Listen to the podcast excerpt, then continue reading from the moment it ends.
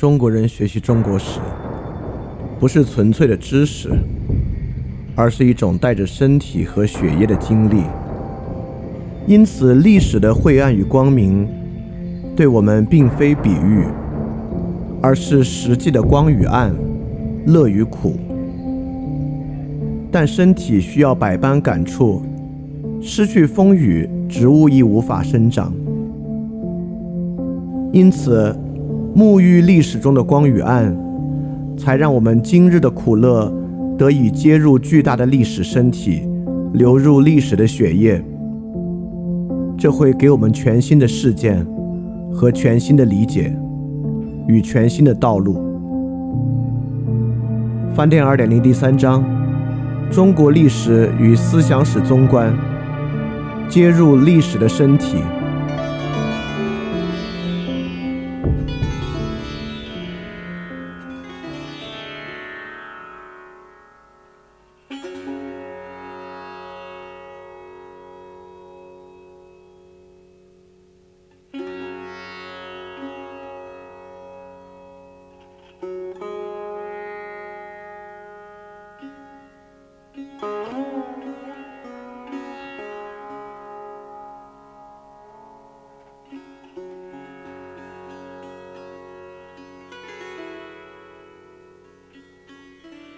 每一期二点零主体节目都配有讲义，讲义可以在 flipradio.dot3adisc.dot.com 下载。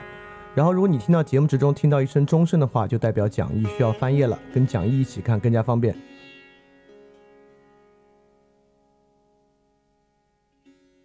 大家周晚上好，我是李厚成，欢迎收听新一期的饭店二点零节目。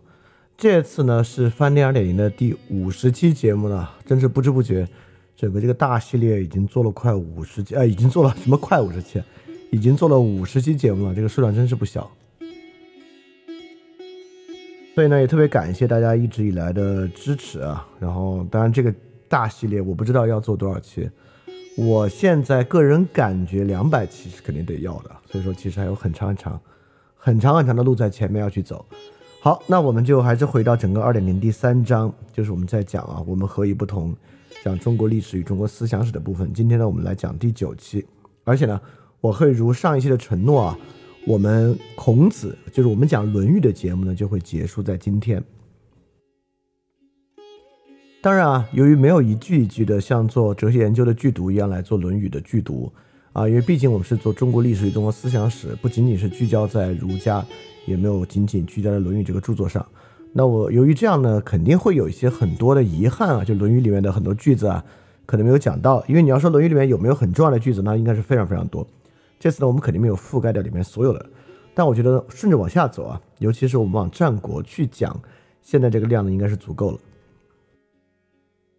那么今天的内容呢，我们就要对对《论语》来做一个总结，而且这个总结的部分呢，我们恰恰就是把《论语》这些聚焦于人伦秩序的部分。上升到《论语》的政治哲学来考察，我们要回到《论语》对于整个，呃，春秋时期的人伦环境、政治环境和整个大的环境中来考察这个问题。而这个东西呢，我觉得今天我们的人啊，其实是有一个理解它更好的一个时代背景的，就是互联网环境。就整个互联网环境呢，其实给予了我们更好理解这个部分孔子看法的很多很多实际的事实。因为互联网时代真正放大了，呃，无数个个体，也就是如果我们用《论语》的话来说啊，放大了民的言论，民能够产生什么样的言论，会持有什么样的看法，这个在过去的媒体时代，就比如说钱穆他们所在那个报纸的时代，或者之后的电视的时代，都从来没有这么显著过。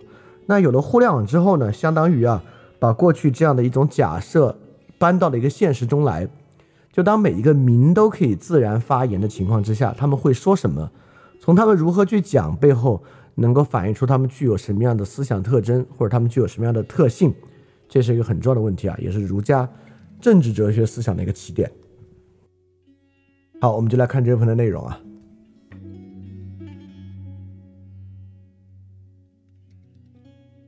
那么，既然我们在上一期提到啊，理是面向实然问题的主张，是一种实践智慧。当然呢，就要面对一些实际的问题，在这些实际问题之中呢，我们来举一个两难的例子，也就是说，礼肯定最后我们得到的不是双份儿。虽然在上一期我们讲理的实践智慧中，很多例子里面我们似乎得到了一个双份儿。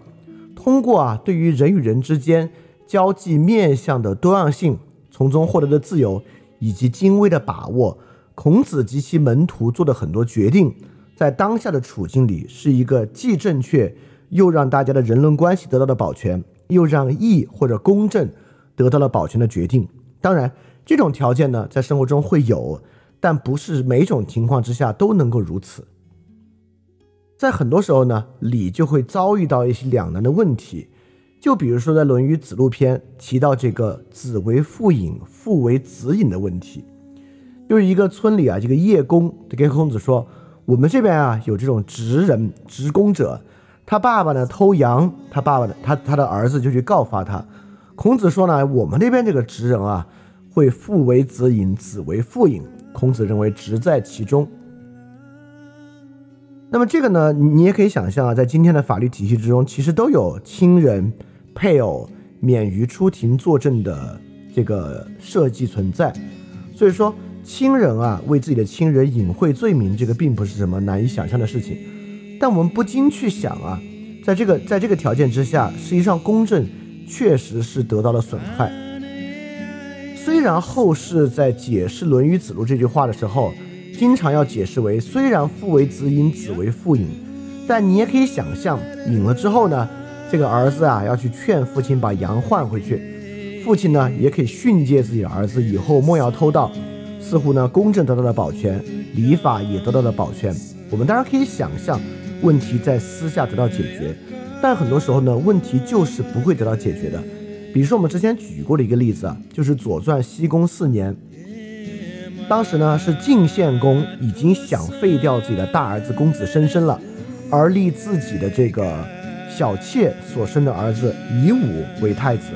而在这个情况之下呢，他的他的他的这位妾啊，还还在诬陷公子申申要谋害于他。因此啊，公子申申的家臣呢，就给公子申申说：“你应该啊，去向你父亲说明实情。说明实情之后呢，自然你父亲就不会怪罪于你。”但在这个情况之下呢，父子与这个妾的关系当然也就坏掉了。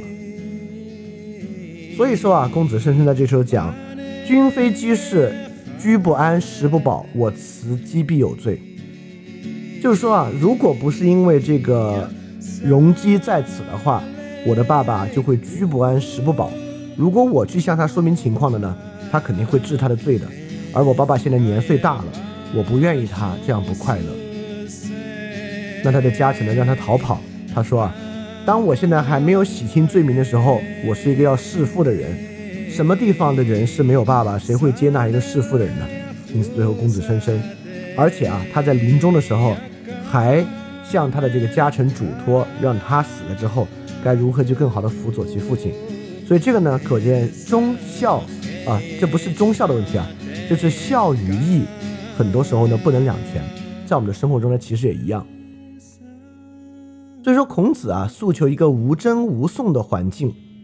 我们也有时候去想象，凭借礼的智慧，我们在人际的精微之中，能够发现公益的存身之地。这个呢，其实我们要想象，它依然在很多情况之下是一个应然的状况，就是我们应该设想公益与理是可以两全的，但在实际世界之中，很多时候就是不能两全。在不能两全的情况之下，做着这个抉择其实就很重要。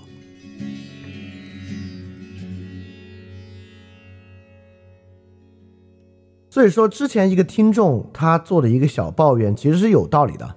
他当时就说啊，你所讲这个孔子的礼固然好，但在我的实际生活经验之中啊，我真的很难想象我会去尊重和敬重一切人。我只想尊重那些值得尊重的人。什么叫值得尊重的人呢？就是会珍惜别人的尊重，并且在别人尊重之后有所回报的人。他自己也举例说到，这很多时候，如果你去给别人尊重啊，别人很可能就会拿你的尊重不当回事儿，甚至还会因为你的尊重而看轻你。在这个情况之下，他实在没有办法说服自己去尊重他人。这个例子呢，其实很实在。这个例子呢，也向我们说明，实际上尊重、礼、敬。与实际的公义公正，有时候呢就是很难两全。这个难两全的原因也很简单，如果是想人人都是君子啊，那在这个情况之下，所有善意都能得到善的回报。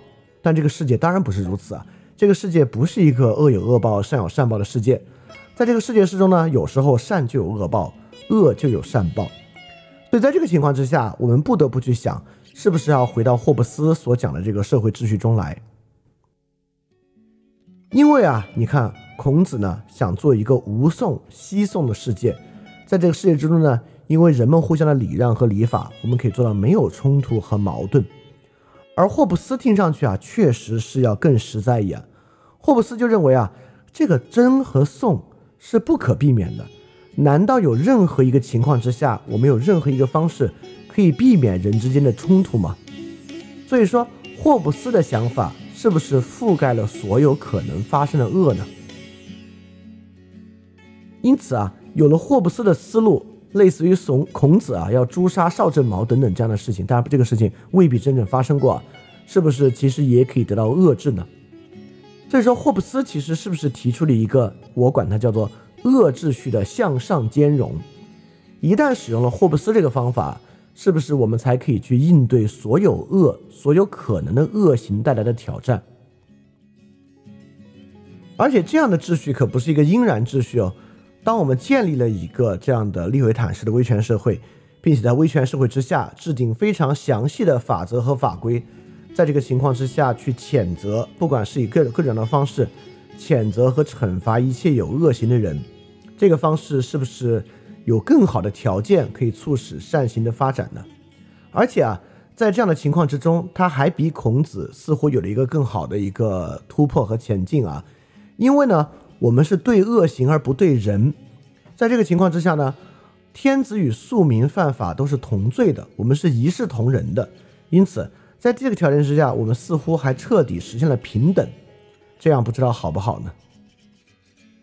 所以说，既然孔子给予的这个思路啊，在实际执行的时候，依然会遇到善有恶报的问题，依然会遇到我们的尊重和我们的礼让啊，无法得到别人正确对待的问题。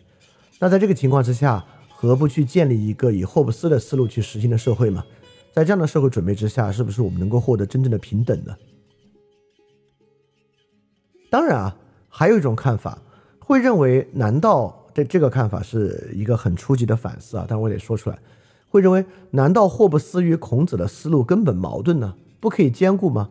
我们为什么不可以一边对人礼让，一边呢又要求人们去尊重一个很严格的条件呢？我们只要把这个立法立得挺好，不就完了吗？我们立好一个边界清晰的法律，在这个法律范围之内是一个霍布斯式的社会，在法律范围之外是一个人人礼让的社会，这又有何不可呢？在这个情况之下，我们岂不是既得到了霍布斯所要求的好处，又得到了孔子的主张的好处呢？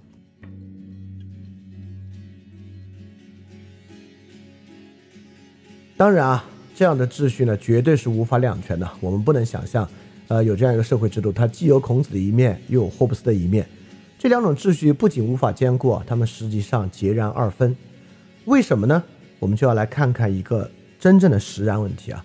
这个实然问题会影响我们今天对孔子问题的进一步认识。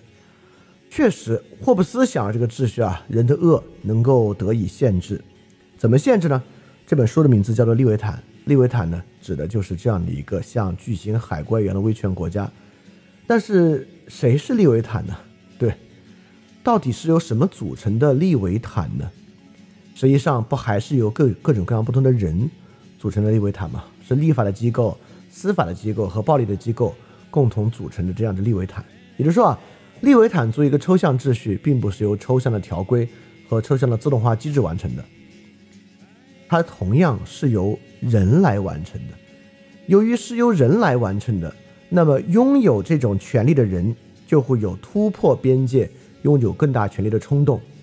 既然啊，在孔子的秩序之中，我们说啊，这个人可不是完美的，人有时候呢，就是在别人对你敬重的时候蹬鼻子上脸，他呢就要拿着别人的尊重当做一个比较便宜的东西、比较贱的东西来看待。那为何人在掌握权力的时候又能够限制他的权利呢？当然，人也不是完美的。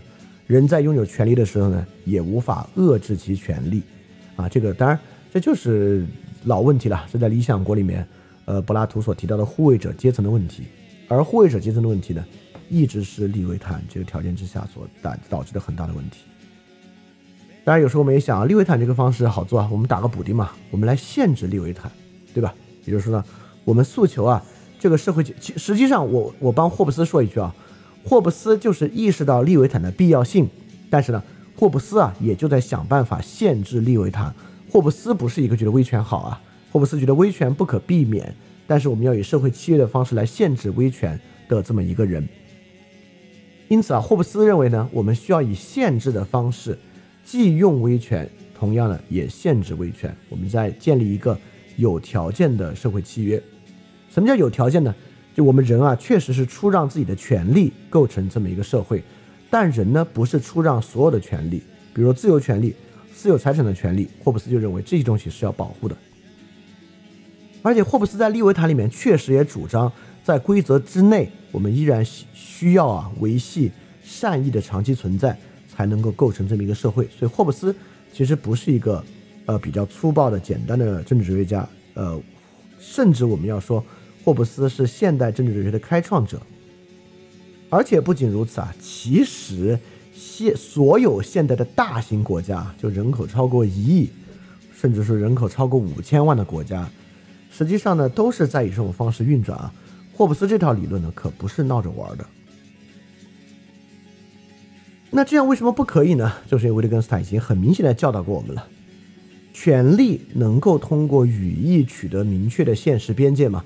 也就是说啊，通过立宪的方式为社会的权利的侵犯与否打下一个明确边界，是否可能啊？这当然是不可能的事情了。第二，在孔子设所设想的社会之中啊，这个礼与人的其他冲动和欲望会产生冲突。那么，在霍布斯的想象社会之中，善与规则当然也会产生冲突。比如说这两天啊，流亡在英国的维基解密的创始人阿桑奇，可能就要被引渡回美国了。那引渡回美国之后呢，他所面临要遭遇的肯定是非常非常严厉的惩罚。这就是善与规则的冲突。包括斯诺登也有强烈的善与规则的冲突。当然啊，还有很多其他更直接的例子，但是抱歉呢，我就没有办法举了。啊，就最近呢，有个法官还说了一句话啊。你如果想舍身取义呢，你就必须要付出相应的代价。所以说，善与规则哈，在霍布斯的世界之中，当然也会非常强烈的冲突，就是因为霍布斯所建立的这个利维坦也是由人构成的。在孔子的设想之中，人是如何的不完美，如何的有问题。那在霍布斯的利维坦之中，立法者、执法者和暴力机关的人，同样也会拥有一样的问题。我们是绝对不可能拥有一个。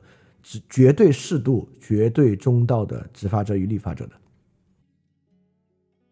好，你可能会觉得这个呃虽然有这个问题啊，但霍布斯的思路不是还有一个好处吗？他至少是平等的呀，对吧？你看孔子这个有好大的问题，但孔子要的是等级制社会。霍布斯这个虽然说呃也是有一些问题的，这个问题我们靠别的方式去解决，但是好歹霍布斯建立出一个平等的社会，但是不是如此呢？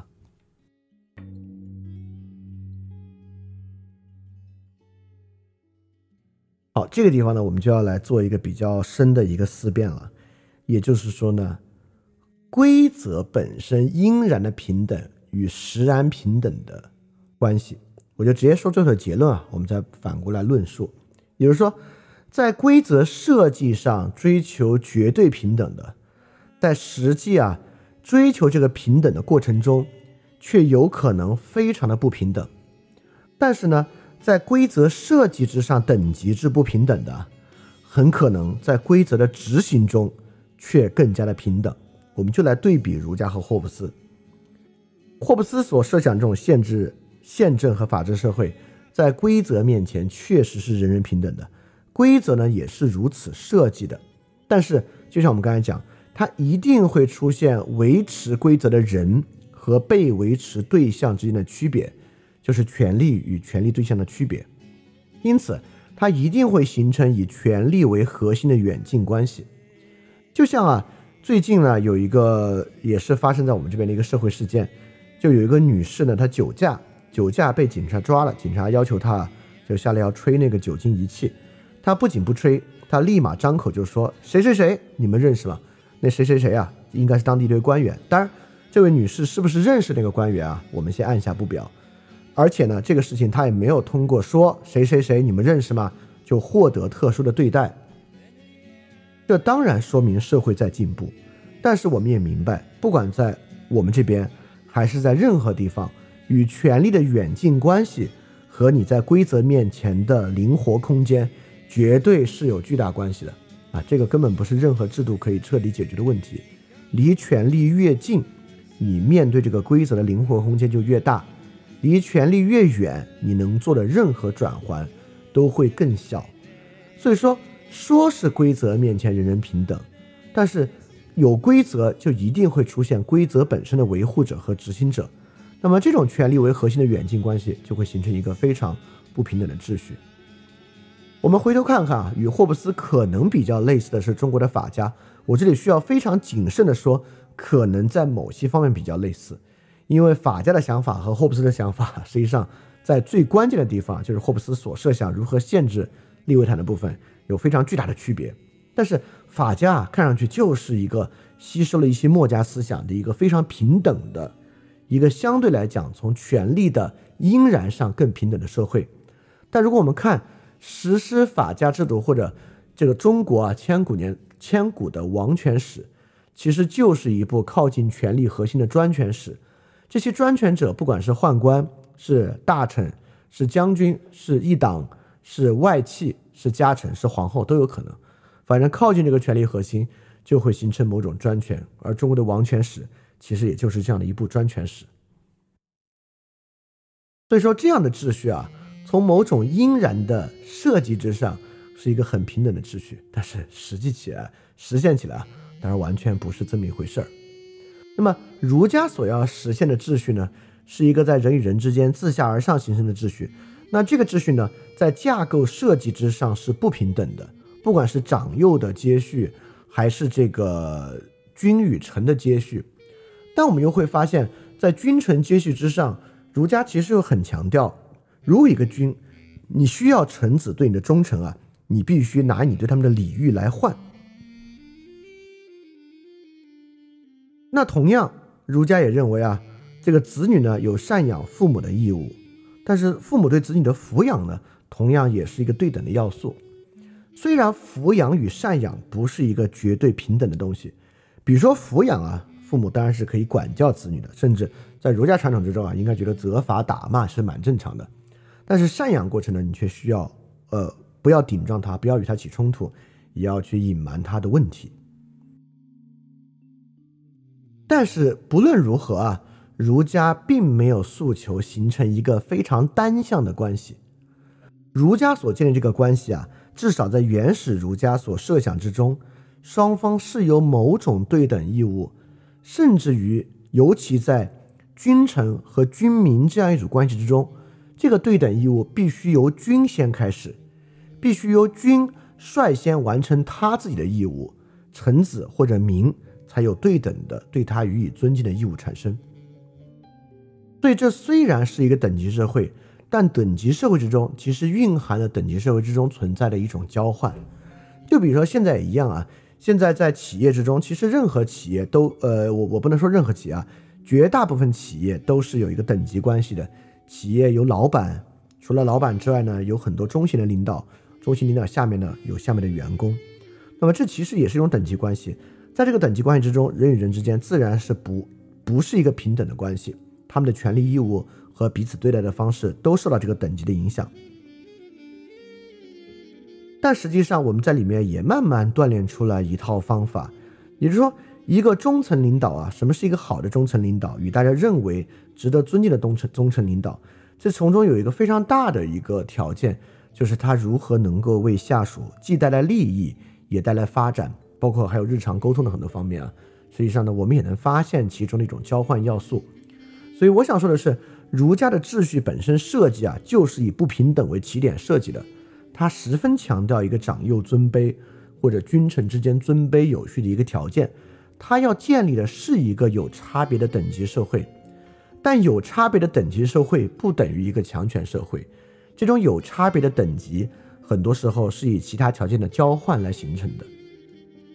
那么很多时候我们设想一个平等社会，但一个平等社会并不是一个自动化社会，一个平等社会依然需要由秩序的维持者来维持这样的平等。那秩序的维持的运行本身又产生了新的权利，权利的核心与其远近关系，这本身呢其实构成了一种更显著和更强烈的不平等啊！这个在这个社会中生活的人，其实大家都非常明白是什么意思啊。所以说，在规则面前人人平等啊，依然是一种应然状态。面对权力本身的核心和距离关系呢，绝对是人人有别啊！这个不仅是我们的问题啊，也是任何我说啊，就霍布斯的制度。实际上是现在绝大部分大型国家采取的制度，在所有大型国家呢都是如此。好，说这部分呢，我们会发现我们现在手里有两个不那么完整完美的果子了。一个果子呢是霍布斯的这颗果子，哦，这个果子确实啊，它看上去很平等，实际上呢不是很平等。那儒家也一样，儒家这个果子啊，它有一种应然的协调人与人之间关系的方式。但实际上呢，好的时候是很难两全的，很多时候礼与正义与公正就是很难两全。那我们不能靠比坏啊，我们说至少这果子比那果子好啊。当然，从某种实然条件之下，两害相权取其轻已经是很不错的了。但我们依然要看孔子如何面对这个问题。孔子当然知道，既然要举太子申生的例子，太子申生的例子在儒家的礼与孝的历史中如此重要，就是讲。这东西是有代价的，这东西不能每一次都得个双份儿。那么这个代价是如何看待呢？很重要啊！如果这个代价没有任何好的解释和理解的视角，那么我们就要说，这就是某种吃人的礼教。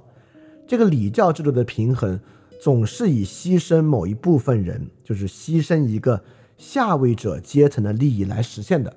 那我们自然没有必要捍卫这样一种方式。或者我们认为这样一种思想史的路线有很好的方向，那么儒家有没有提供更好的方式来看待这种无法两全的状况呢？这是我们今天要去探索的，也是把我们过去儒家的思路变成一个公共的思路和一个政治学思路的方向。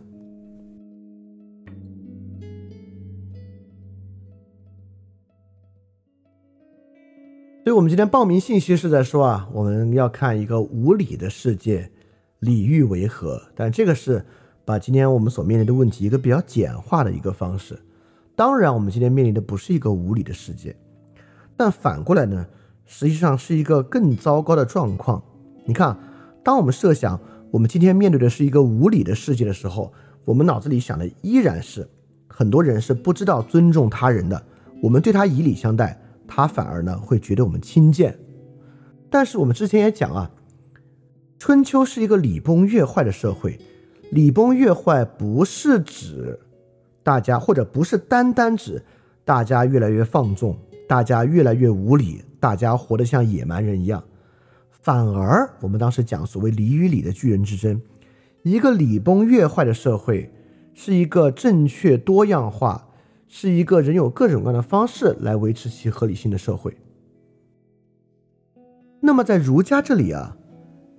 礼与公正无法两全，实际上遇到的问题也不是我们遇到了一个粗鲁者，我们遇到了一个无礼者的问题。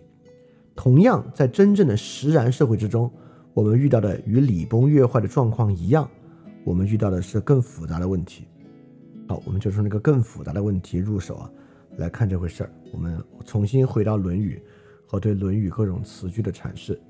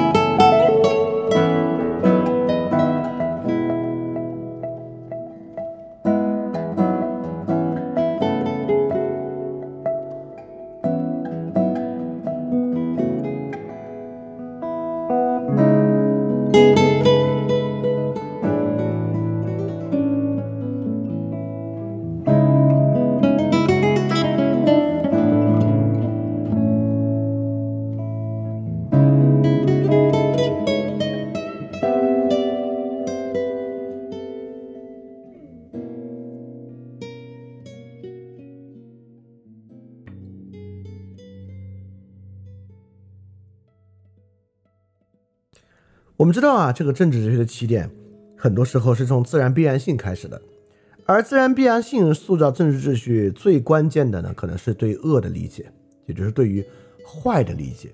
只有自然状态本身没有办法维持一个良好秩序的时候，我们才需要人为设计的秩序介入嘛。所以说，从性恶论或者从性善论的问题入手啊，建立一个政治秩序。总是我们最容易理解的方向。那儒家其实也是如此。当然，我没有说儒家是性恶论啊啊，我们儒家到底是性善性恶，这个我们到荀子、孟子那里我们再去争。但至少呢，我们从这个点来入手，就是儒家对于恶的理解是什么？从这个点来看，儒家如何面临一个公共问题和政治问题？那么，我们已经听了这么多期啊，大家可以猜一猜，在我们往下讲的之前，大家猜一下。就儒家看来啊，什么样的性格、什么样的人是君子最讨厌的？大家可以猜一下啊。呃，在你呃放下一个视频之前，呃放下一条音频之前，或者往下听之前，你可以暂停一下，来看看啊，这个儒家，你想想，儒家很可能最讨厌什么样的人？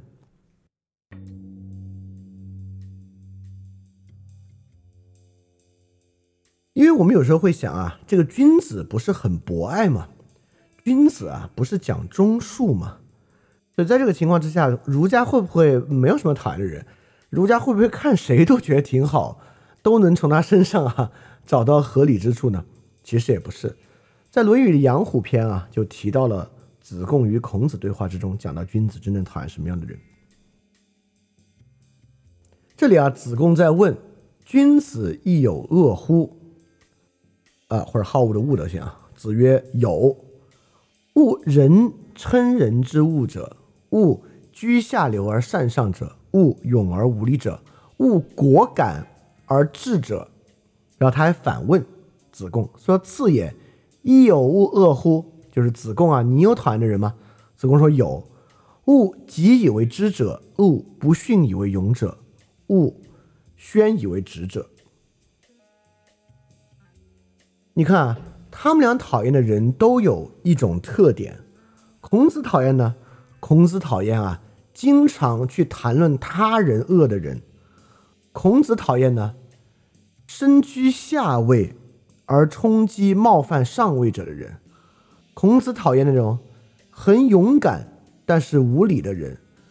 孔子好，孔子讨厌那种很果断果敢但是不知道理的人，就是不知学习的人。那子贡讨厌的呢，是抄袭或者偷窃而以为自己有智慧的人，讨厌那些不谦虚而以为自己很勇敢的人，讨厌那种以冒犯他人来当做自己率真率直的人。你看啊，这里我们要去发现，君子讨厌的人和我们日常所说的讨厌有什么区别？以及从这个讨厌之中，我们有什么很重要的地方能看到？比如说啊，我们平时讲的性恶，大概指的是啥呢？我这里引了这个荀子《性恶篇》，就是荀子怎么讲他认为的性恶，啊，跟我们平时的理解更像。荀子说啊，这个人性是啥呢？生而好利，生而有极恶，生而有耳目之欲。也就是说啊。这个人啊，生而好，呃，就是他好逸恶劳，或者说呢，他喜欢利益，他讨厌痛苦，他平时欲望过剩。我们也认为人不就是如此吗？人的问题为什么说人，人人这个天性恶呢？就是说人这些基础的欲望太盛了，或者人太自私了。我们特别愿意把这些当做人的恶。但是我们发现，君子真正讨厌的东西啊，跟这些还不完全一样。君子讨厌的呢，并不是这样的一些本质。当然，我要先插一句啊，很多人听到这就会说：“哎，这不是矛盾吗？”我们说君子讨厌谁啊？孔子第一句，君子讨厌称人之恶者。他接下来不就在说人之恶吗？对吧？那君子难道讨厌自己了？这话我们经常听啊。就之前我做过一个反对批判性思维的节目，就有人说：“你这个反对分析和批判性的思维，你用的方法不是批判性思维吗？”你用批判性的思维去批判批判性的思维，你难道不矛盾吗？那康子康德啊写《纯粹理性批判》，那也是用理性去反对纯粹理性本身啊。那我们我们难道说康德矛盾吗？这个都是基于语义上的矛盾，并不矛盾。就是孔子当然可以说，我讨厌什么呢？我讨厌经常说他人坏的人，啊，这个一点不矛盾啊，跟他接下来说他还讨厌一些人的其他品质之间并无矛盾。好，我们现在就要来看了这个原始儒家《论语》中的性恶观和后期儒家继任者荀子的性恶观的区别在哪里？为什么荀子的性恶观实际上是一种巨大的倒退？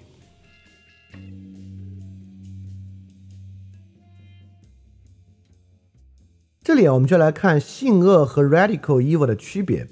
Radical evil 我们在讲康德那边讲过，radical evil 是啥呢？就是说啊，我自己知道这事儿坏，我还要去做。比如说啊，我这个人知道杀人不好，但是啊，我就很享受杀人，所以我啊就非要去杀人。这个呢叫叫 radical evil。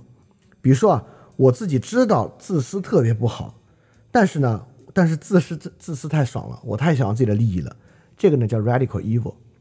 在荀子的描述之中啊，不管是自利，还是欲望，还是对于痛苦的排除和躲避，本身呢都是一种 radical evil。你看，我们今天说啊，人自私自利、放纵无度，那今天我们我们也说，人还有一种方法是伪善。伪善是什么呢？就是啊，他实际上是自私自利、放纵无度，但他还装作不是。比如说一个典型的伪善啊，就是你看有人在网上可能写各种各样的文章，在做自媒体。他嘴上吧仁义道德，实际上呢是拿了别人的钱，他实际上呢做这些事情啊是为了谋利而已，因此呢我们就会认为他做这个事儿根本就不真诚，他不相信他写的东西，他实际上就是赚钱。所以这个呢是一种 radical evil，啊，这个呢是我们认为所谓性恶的 evil，但在孔子他们来看，孔子与子贡来看，还真不是这样。比如说啊。号称人之恶者，他称人之恶，难道他不相信他所批判的恶吗？他当然相信他所批判的恶。他正是因为嫉恶如仇，他更他正是因为好善而恶这些恶德，他才去号称人之恶。居下流而善上，他善上难道是这个上位者的所有美德，他都要去骂吗？他善上善的是什么呢？当然啊，也是。上位者本身的问题，上位者本身的毛病，他才愿意去说。包括勇而无礼，果敢而治。他为什么要勇？他为什么要果敢呢？他的对象当然是坏的东西，他对坏的东西没有度，没有中道而去做。那同样，子贡所讲的“以为知，以为勇，以为直”，这些人的目的从来不是坏，目的依然是知。是勇是直，这些人觉得自己有智慧，觉得自己很勇敢，觉得自己很率真，所以这是一种完全不同的性恶观。在这种性恶观之中啊，真正重要的问题是自以为义，也就是说，这些人啊，他觉得自己其实是正义的，他做的事情是惩恶扬善。而正是因为他自以为自己惩恶扬善，非常投入其中，既不知分辨，也不知节制，这才是恶。啊，这个东西我引一个圣经经文啊，说的问题一模一样，是路加福音十八章九到十四节，说啊，耶稣啊向那些仗着自己是异人、藐视别人的人设了一个比喻，他说有两个人上到店里去祷告，一个法利赛人，一个税吏。税吏就是收税的官员，法利赛人站着啊，自言自语说：“神啊，我感谢你，我不向别人勒索、不义奸淫，更不像这个税吏。我一个礼拜进食两次，凡我所得都捐上十分之一。”那个税吏远远站着，连举目望天也不敢，只捶着胸说：“神啊，开恩可怜我这个罪人吧！我告诉你们，这人回家去，比那人倒算为义了，因为凡自高的必降为卑，凡自卑的必升为高。”也就是说，基督教所面临的问题啊尤其是新约所面临的问题依然是自以为意的问题。好这里我们就发现一个视角的转换了。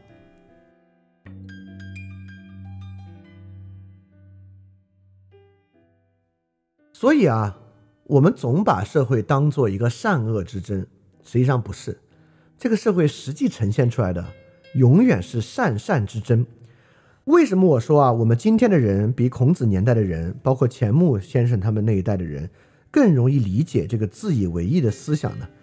就是在他们的年代啊，并没有社交媒体，没有互联网，因此啊，社会是善善之争这一点凸显的并不明显啊。今天就算最明显了。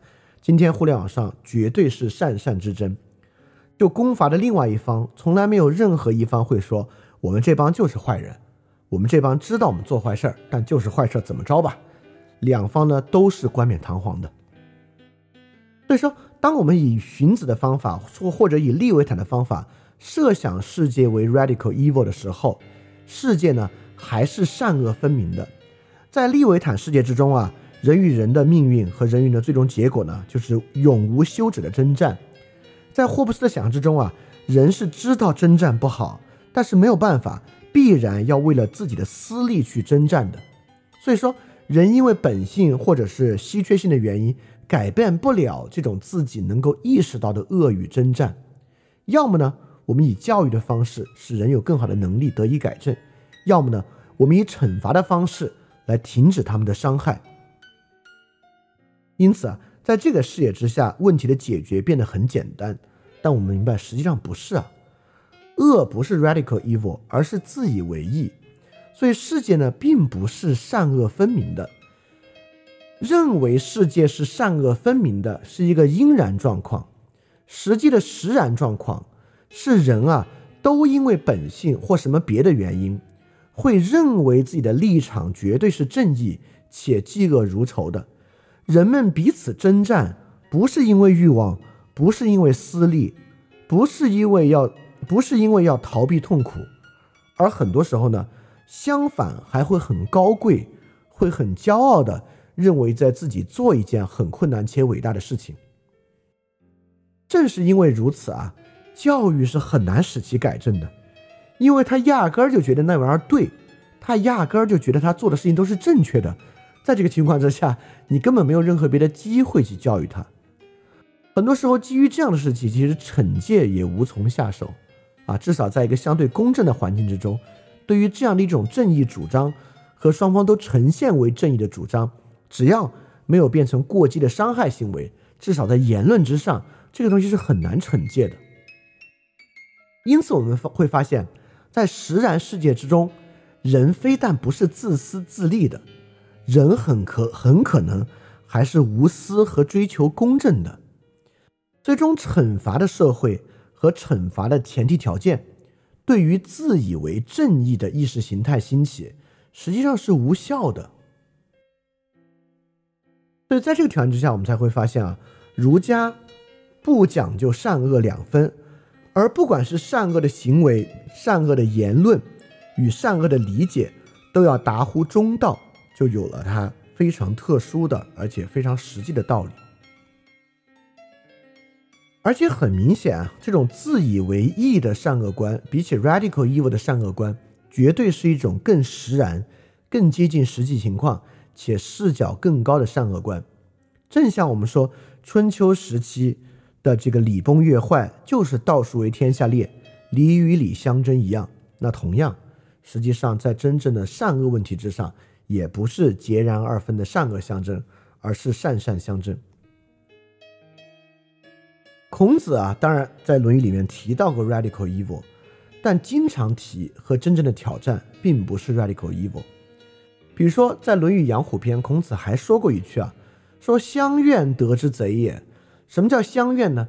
就是在一个乡里啊，和大家都和和睦睦，和每个人都能处好关系的人。孔子认为啊，这也是最最可怕的，这种才是最大的问题。所以说，就如同礼崩乐坏，不是大家都堕入了 radical evil，而是大家都操着合理性互相对抗一样。实际上，社会中的对抗啊，也不是霍布斯和荀子所设想的那样，而是各种不同形式的惩恶扬善之间的对抗。好，这里我们开始接触到另一个问题了，也就是说，儒家呢，实际上面对的是这样的一个问题。那这样的问题，我们如何来看待儒家解决它和理解它的思路呢？我们来看看，我们从《论语》里面的一个词汇来切入。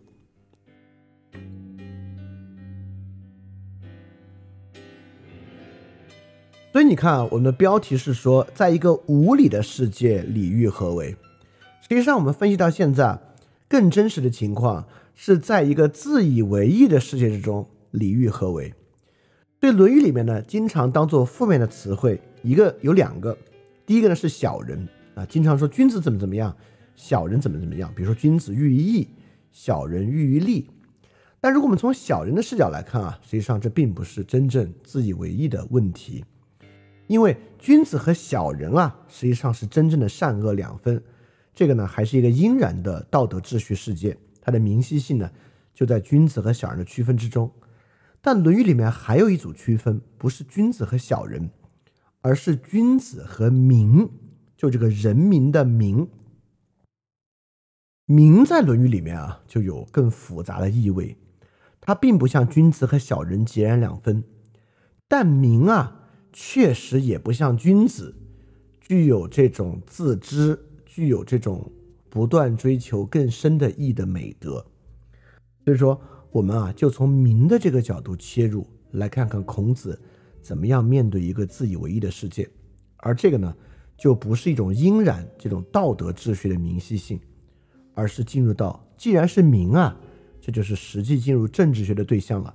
是一个实然的政治秩序世界中的明晰性，所以说，我们就来看看明在《论语》之中是如何提到他们的。提到他们的时候呢，孔子是如何看待明这样一个对象。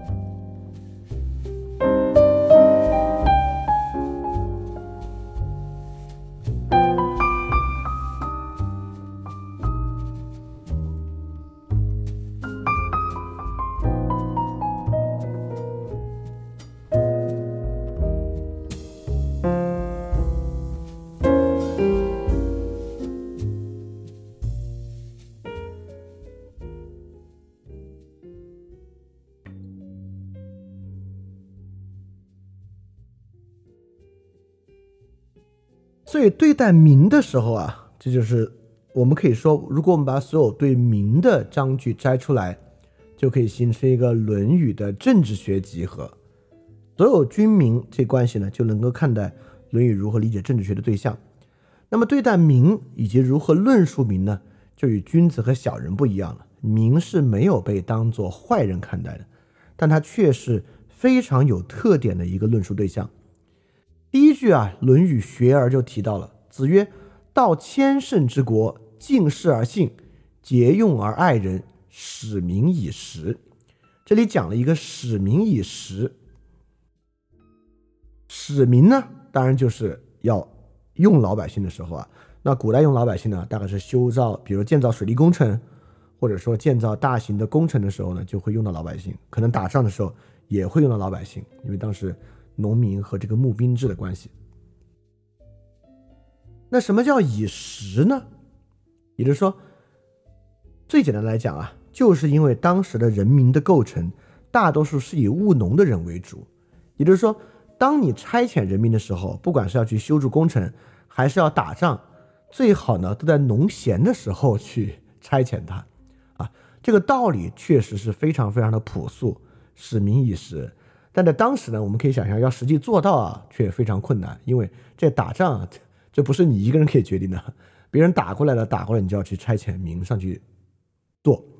但孟子呢，其实对于使民以时会讲究的更多一点啊，这可能是中国最早的这个重农主义思想，当时会认为这个农农业啊对一个国家非常重要。但到孟子的时候啊，农业的重要性已经在战国的时候取得了一个非常非常不同的。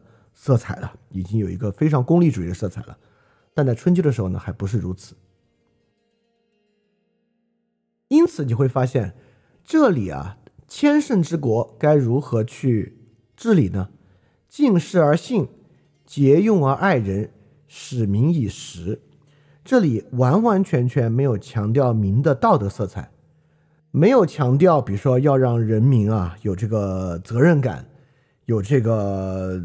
对国家的这个亲近、敬爱，要让他们啊有这个国家主人翁的心态等等等等，完全没有讲这套东西啊，讲的就是呢，人民有他自己的生活要顾，君与人民的关系是要以不妨碍他们自己的生活为重。好，我们来看第二句啊，第一句呢，我们呃只能从里面看到，在这里面民并没有被赋予一种强烈的道德色彩。因为在整部《论语》之中，论述到任何人，尤其在讲君子、讲君的时候，都是一种极极其浓烈的伦理本位和道德本位。但讲民的时候没有这么讲。第二句就讲到了明德。好，这句话其实很有意思啊。我们来看这个明德怎么来的。这句话是曾子讲的。曾子曰：“慎终追远，明德归后。”什么叫慎终追远呢？慎终啊，就是指君王谨慎的对待葬礼。什么叫追远呢？就呃，就是祭礼。你看，葬是新的人逝世叫葬，什么是祭呢？就是过去逝世的人叫祭祀。就君王啊，谨慎的对待葬礼，在祭祀远古祖先的时候呢，也非常的敬重追思。这样呢，人民的品德就会变得深厚。这句话你就大略略的一听，你觉得是这么回事儿？你仔细想想，其实没有道理。为什么君王第第一啊？君王谨慎的对待葬礼，那当然是王族的葬礼，是诸侯氏族的葬礼。这里埋的人啊，跟人民是没有亲缘关系的。这个追远，要么尧舜禹三代，要么也是自己家族的人的祭礼。这个祭礼。跟人民其实也没有什么关系的，难道是人民都非常在意这个君王的氏族和家族，以他们为荣耀，因此君王谨慎对待人民就有品德吗？而且啊，我们知道，在儒家所讲品德的时候，这个品德已经强烈的和礼、和仁、和让、和中道产生了关系。就算是敬重祖先，而且是敬重这个君王与诸侯的祖先，人民怎么会变得很有品德呢？在过去你能看到《论语》注本之中啊，这句话都在强调，这个只要君王啊有真情实意，人民呢就会效法他的真情实意。实际上，我真的第一啊，我不认为在那个时候。君王做这种实际的仪式啊，人民都可以非常近距离的去观看啊，我觉得是不太可能的。因此，这个真情实意的外现这一步，是不是所有人民都可以轻松的看到？嗯，我觉得是未必。但这里面我引另外一个东西啊，让这句话变得可以理解。好，我们就拿这事来讲啊，慎终而追远，在中国古代君王之中啊，谁最没有这一面？谁最没有慎终追远的这一面？是谁呢？就是秦始皇。秦始皇为什么没有慎终而追远的这一面呢？是因为秦始皇当时啊，为什么焚书？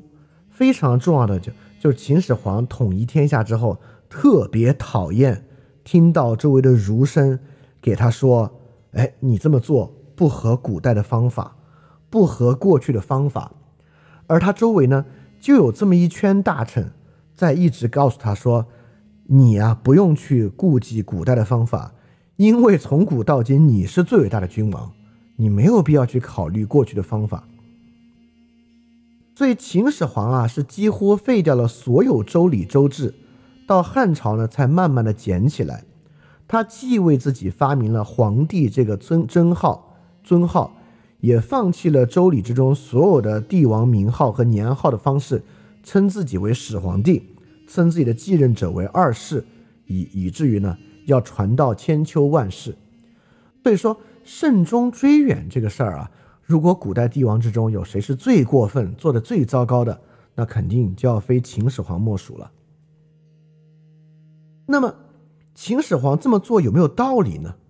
其实我们不能说是没有道理的，对吧？秦始皇为什么反对周礼周制呢？是周礼周制的情况啊，与他统一天下之后，第一啊，已经相去了七八百年啊，这个时间是不是真的符合秦朝当时情况，说不定了。第二。秦始皇是不是建立了千古以来最稳固的、面积最大的、军力最强盛的且权力最集中的国家和王朝？实际上也是。就如果他觉得自己超厉害，包括我们现在对古代的所有评价来讲啊，他从某种角度来看厉不厉害呢？他确实呢也很厉害。所以秦始皇不去慎终追远。是有道理的，秦始皇这么做有道理，齐桓公这样做有没有道理？在齐桓公之前，有没有哪一位诸侯能够在天子以外让其他诸侯对其臣服，并且啊，对于北方游牧部落对中原的侵扰有这么厉害的抵挡作用？那楚庄王这么想有没有道理？在楚庄王之前，众多诸侯有没有哪一位诸侯能够拿下如此广大的土地？能够率领如此广大的人民，那我们可以想象，如果这样真的有骄傲的资本，可以不必慎终追远了。那当时晋献公取义代沃的时候啊，就晋献公他身在曲义嘛，曲义是比当时晋国都城沃人口数量更多、更繁华的都城。他作为曲艺的这个家世啊，他觉得我为什么不可以给这个沃取而代之呢？因为我实际上比他更厉害啊，啊，所以我们就有点明白“慎终追远，明德后归”的道理了。因为如果君王慎终追远，就代表君王在超越某种理性，真正具有一种超出现在自己的能力和功业，崇尚过去人的某种敬，这个敬。与这个理性之理啊是违背的，也就是说，在某种理性的情况之下，这种新的诸侯真的是有足够的理性去想象，我比他们厉害，是没有必要敬重他们的。那么，君王可以这么想，晋献公就可以这样想，三家分晋的三家就可以这么想，篡权在鲁国的季孙氏等等就可以这么想。那么民一样可以这么想，哪位民有了钱之后啊，就要想我是不是也可以买个一官半职来当当呢？所以慎终追远啊，并不是什么真情实意、真情实感的流露，它与明德的真正关系啊，在与君王慎终追远，代表君王看待礼、看待尊敬这件事儿，超出了某种判断的理性，因为。就像你看，最开始我们说听众问那个问题啊，听众说尊敬固然是好事，但我只尊敬值得尊敬的人。这句话在理性之上绝对是有道理的，我绝对不会说这句话在理性上没有道理。因此，秦始皇认为我不必再遵从周制，不必再追思远古的君王，因为到现在为止我是最厉害的君王。这点是一个有理性的判断，在这个有理性的判断之下，其他当然是没有必要去考虑的。那。他可以这么做，其他人也可以这么做，因此慎终追远啊是一种判断和一种取向。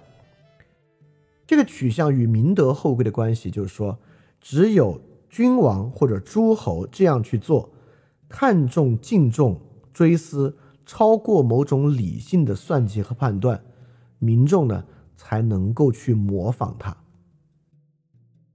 就为什么民众非要模仿他？这个我们一会儿再讲啊。这个民众当然是有一个非常实际的方式去模仿他的。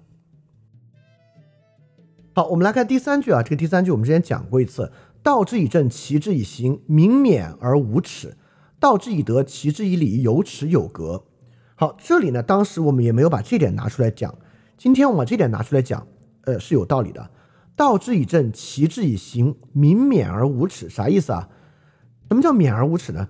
就是人民啊，你用这个刑法去约束他，他呢确实害怕这个刑法嘛，他就没有这个，他他就没有受罪了，就没有受罚了。但是什么叫无耻呢？就是他没有羞耻之心。哎，我们今天会觉得，怎么会呢？对吧？一旦你有一个刑法，有一个刑法，岂不是就是告诉了他们什么是好，什么是坏吗？什么是好，什么是坏？他们当然就有羞耻之心了。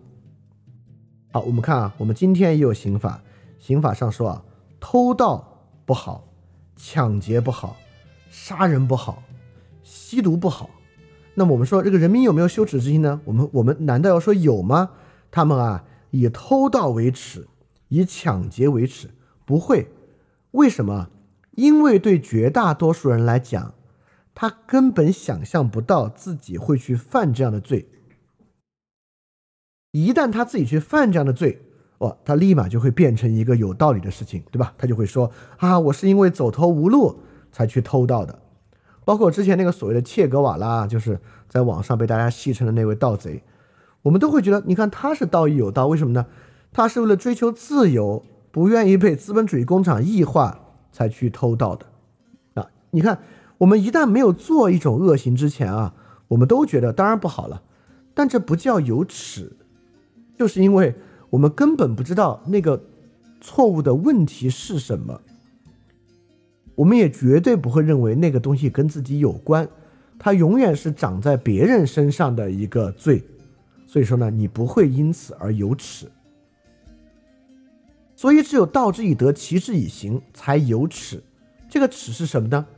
当然啊，这个耻就是有了羞耻之心，是自以为耻。德和礼为何能让人自以为耻呢？这个耻啊，当然就是意识到一个过去自己以为是对的、自己坚持的一个事情，实际上是错的，他是为这个而羞耻。因为我们绝对不会为别人犯的罪而感到羞耻，只会为自己的问题感到羞耻。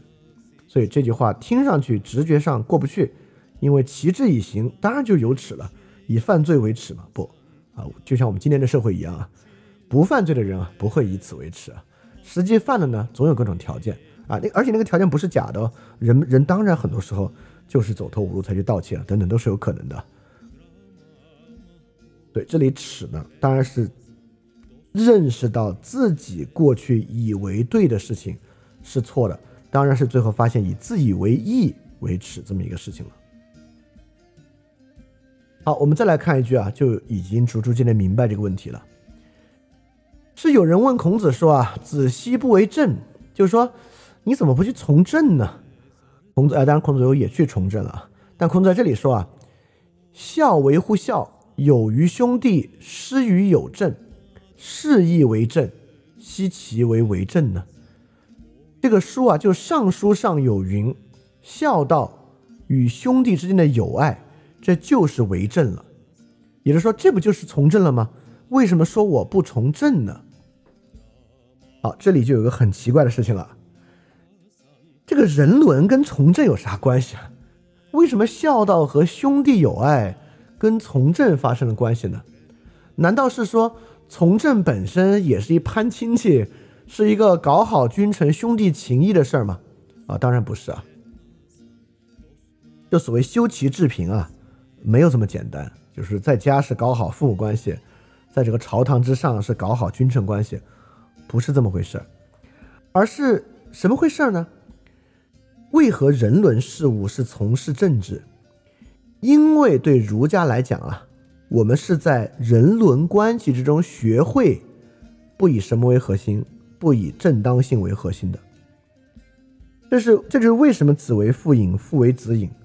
在人伦关系之中，我们学会哦，这个天下有比我厉不厉害、牛逼不牛逼、正确不正确更重要的事情。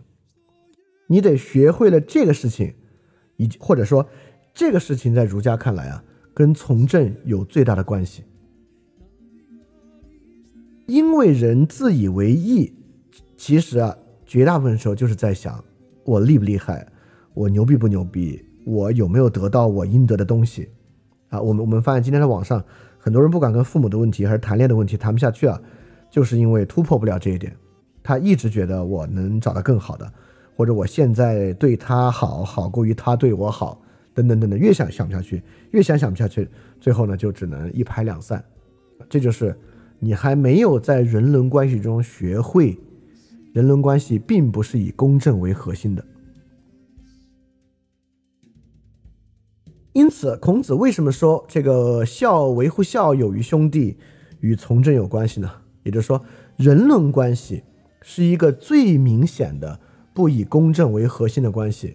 你必须在这里面实现和学会了这个啊，它与从政呢就有最直接的关联了。好，整个这部分呢，我们就来看到看到了跟民相关的一些事儿。第一啊，对于民来讲呢，孔子并不完全强调他的道德本位和道德属性和他的道德的理解与自主。在这里呢，民是一个模仿性的，民有他自己的生活要顾，并且在德行之上啊，他是以模仿君王为主。而民其实里面有个很重要的一点，就是民其实。就是要在他的人伦关系里面感受到，人伦关系并不以公正作为核心，这是家庭自然秩序能够给予一个人的一个重要的教诲。好，在这里呢，我们接下来再引几段啊，大家可以逐渐理解一个事儿，理解个什么事儿呢？也就是说啊，我们都说了，在这个春秋战国的各个思想之中啊，儒家与其他家派不是平行关系，而是前后关系。什么叫前后关系呢？就是之后各个家派的主张在儒家之中其实都有提及，因为都有提及，这其中有一个很重要的，就是道家，尤其是老子的道家的那一面，在接下来这几个跟民有关的事情之上，就能够慢慢的呈现出来。而这一点很重要，重要点在哪里呢？之后的道家不是庄子的道家。老子的道家和法家，实际上并不针对《论语》中的君子，他们跟《论语》的关系和强烈的延伸关系，都是与《论语》中的民有关的。老子所批判啊，和老子所主张的那种清修无为，并不是针对君子，而是针对民；而法家提出的主张，也并不针对君子，而是针对民。从这里我们就可以渐渐来理解儒家偏道家清修无为的这一面，以及在这里面我们可以找到儒家这部分思想与卢梭的一个很近很近的关系。对，这确实是一个很有政治哲学意味的思想。但是啊，孔子最后选择了一个和卢梭完全不同的方式来对待，这也是很有意思的一点，就是说他跟卢梭某种出发点很相似。但是之后选了完全不同的一个方向去解决这个问题。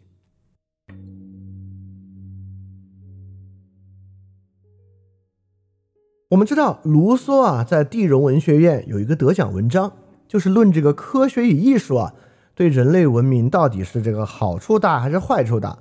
卢梭写的呢是坏处大，得了大奖。这个坏处大呢，也不是没有道理。在卢梭的看法之中啊，人有一个原初状态。这个原初状态呢，就是人都是独立自主、高贵的野蛮人嘛，他非常独立而自主的生活。那这部分跟《论语》很不一样，按下不表。但人是怎么变坏的呢？就是接触文明之后变坏的。文明成果本身看上去很文明，但实际上对人有腐化的效果。好，这里我们就从这里引的第三句开始，就是来自《论语·雍也》。子曰：“雍也可使南面。”这“可使南面”就是指他可以为官的意思啊。仲公问子，问子桑伯子，就是子桑伯子就雍也。为什么这个人这么可以为官呢？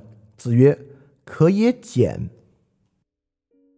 就是指啊，他会以简单不过分的方式来对待人民，对待民。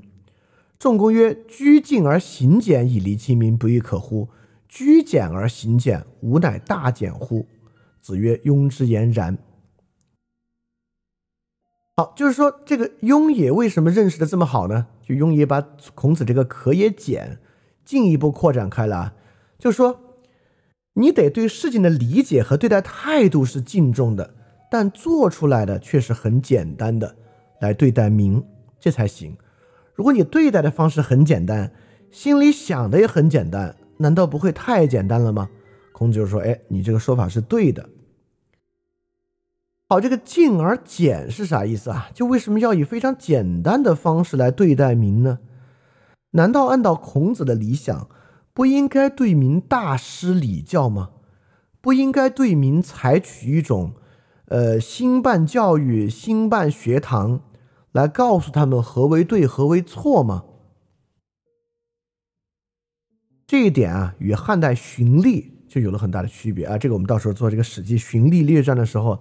再去讲，你看啊，孔子一方面呢特别强调有教无类，既要有教啊，肯定不能够简简单对待。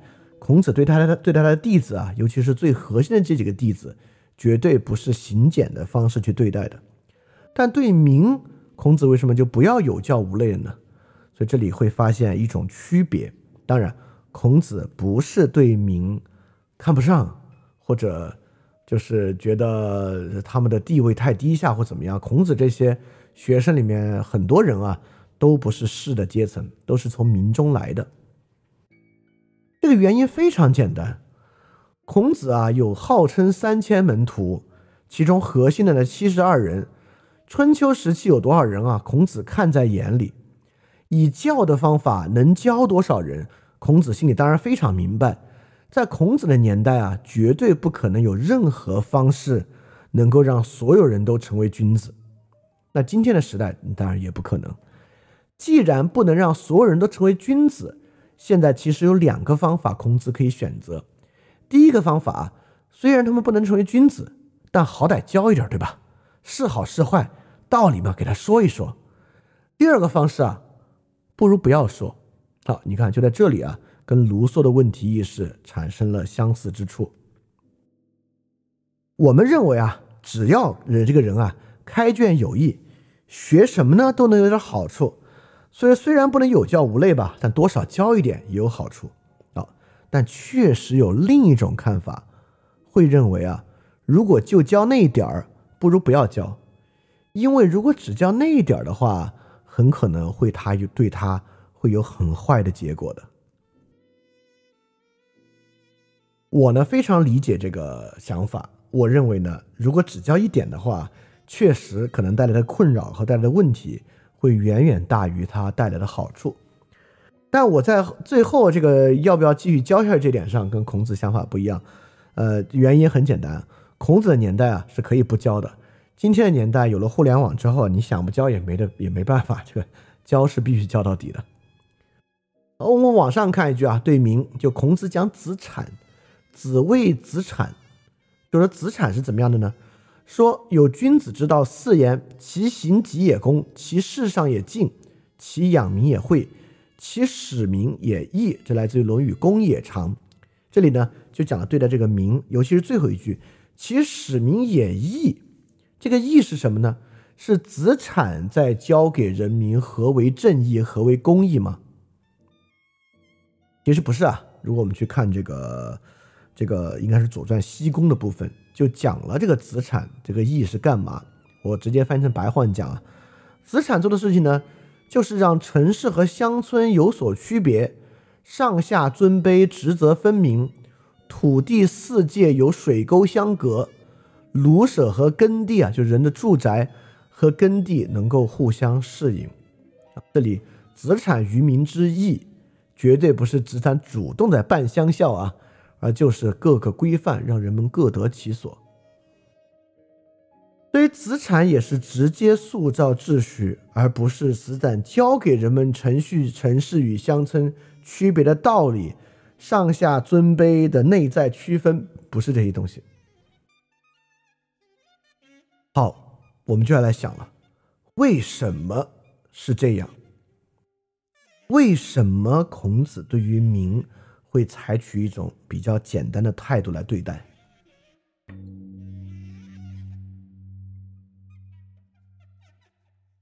这里啊，我们立马就可以想到《论语·雍也》和《泰伯》中的两句与民相关的。第一句来自《论语·雍也》啊，孔子说：“子曰：中人以上可以与上也，中人以下不可以与上也。”很简单啊，就是中等天资。这里一可以译为天资，二也可以意为现在的状态。反正吧，中庸水平或者中等水平啊，或者达到一定水平以上的人，可以给他讲那些大的道理，讲那些真正重大的事情。而没有达到这个东西啊，是不可以讲的。所以这就是为什么可能没有开卷有益啊，不是说随便学点啊，怎么学都有好处的。第二句来自《论语泰伯》：“民可使由之，不可使知之。”那这句话啊，无数儒家要给他去洗地，说这句话要翻译为“民可使由之，不可使知之”，啊，就是想想要翻译为儒家不是要搞愚民政策，儒家啊就是要去使民有之。很明显不是啊。我们不管是看《论语·雍也》这句，还是看上面那句“要以简代之”，我们就发现啊，孔子对于民来讲啊，不认为广泛大规模的施以教化是一件好事。但我们就要想了，这是一个愚民之道吗？这当然不是一个愚民之道。包括对于樊迟，你看樊迟问之，子曰：“物民之义，敬鬼神而远之，可谓知矣。”讲樊迟，我们之前讲过啊，孔子对不同的学生因材施教。樊迟的特点是什么呢？樊迟好思好做而不好学，对吧？所以我们上次来讲，孔子才会主动问他。这个孝是怎么回事啊？我跟人发生了一个关于孝的对话，你想不想听一听啊？对吧？所以樊迟来问之，樊迟呢就可以算是比较接近于民的一个状态，因为他并不好学，所以孔子就说：“务民之义，敬鬼神而远之，可谓知矣。”这里“敬鬼神而远之”应该很大程度上就指的是春秋时代所谓与上的那部分。如果我们看《左传》之中啊，会发现子产跟各个君王士大夫的交往之中，很大程度上有很多内容在谈祭祀、占卜、鬼神之事。当时啊，对于吉凶、对于正义不正义、对于很多问题的看法，都是与天象占卜高度相关的。但是对于樊迟这样一个状态呢，务民之意，也就是说啊，要关注普通的生活，而不要去考虑那些过于大的事情。如果用今天的生活啊，就是务生活之意，尽行而上学而远之，可谓知矣。这句话其实今天说给绝大多数人，包括说给我自己啊，你就是你听翻译你就知道，我也是个态度啊，依然有用。因此，就算是君子之知，都不必考虑那些过于宏大的东西。《论语·雍也》还有一句：“子曰：中庸之为德也，其志乎？其志矣乎？明贤久矣。”你看啊，这句话说的不是君子的状态，而是说的民的状态。什么意思呢？中庸之为德，这个庸的意思跟平庸就是平常的意思，跟我们今天一样。这个朱子注里面庸就是平常，也就是说，中道平常之为德，尊重和重视平常之物，重视中道，其至矣乎？就是这就是美德的极致了。什么叫明贤久矣呢？就说啊，人民已经很久没有这样了。那人民啥时候这样呢？哦，那当然就是在三代的时候，人民可能是这样的。这什么意思呢？说明人民啊，也不再关注那些平常庸常之物，而关注那些重大的东西。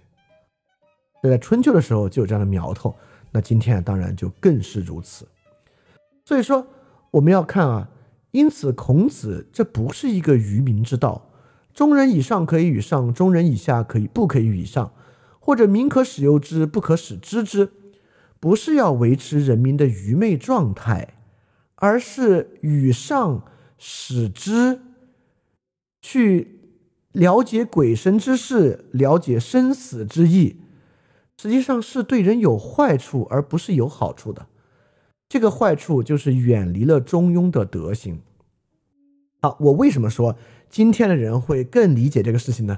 就是这个现象在互联网时代表达的尤为明显，就是人们关心那些我经常在文章里写啊，就人们关心那些他们根本不应该关心的巨大的事情，离他们生活八竿子打不着的那些巨大的正义与不正义、善与恶，并好聊好讨论，在网上做这些事儿。所以说，中庸之为德也，其志矣乎？不仅明显久矣啊，在如今这个状态，民就离之更远。所以说，在这个情况之下，为什么说战国的百家争鸣，某种程度上比起春秋的儒家思想不是一个进步，而是一个倒退呢？就是进入到战国的状态啊，对于羽上之物，对于这些知，对于这些东西啊，大家就不可遏制的一扑而上，去研究、去探讨、去阐释这些东西了。所以，正是在道术为天下列的春秋时代，孔子与老子式的道家。看到了这种中庸平常之价值，所以这个是很重要的。这个不是一个愚民之道，简背后的原因，正是因为对这些的了解啊，对人和对他周围的人来讲未必有好处。对，为什么会有坏处呢？好，我们就来看接下来这几样句啊。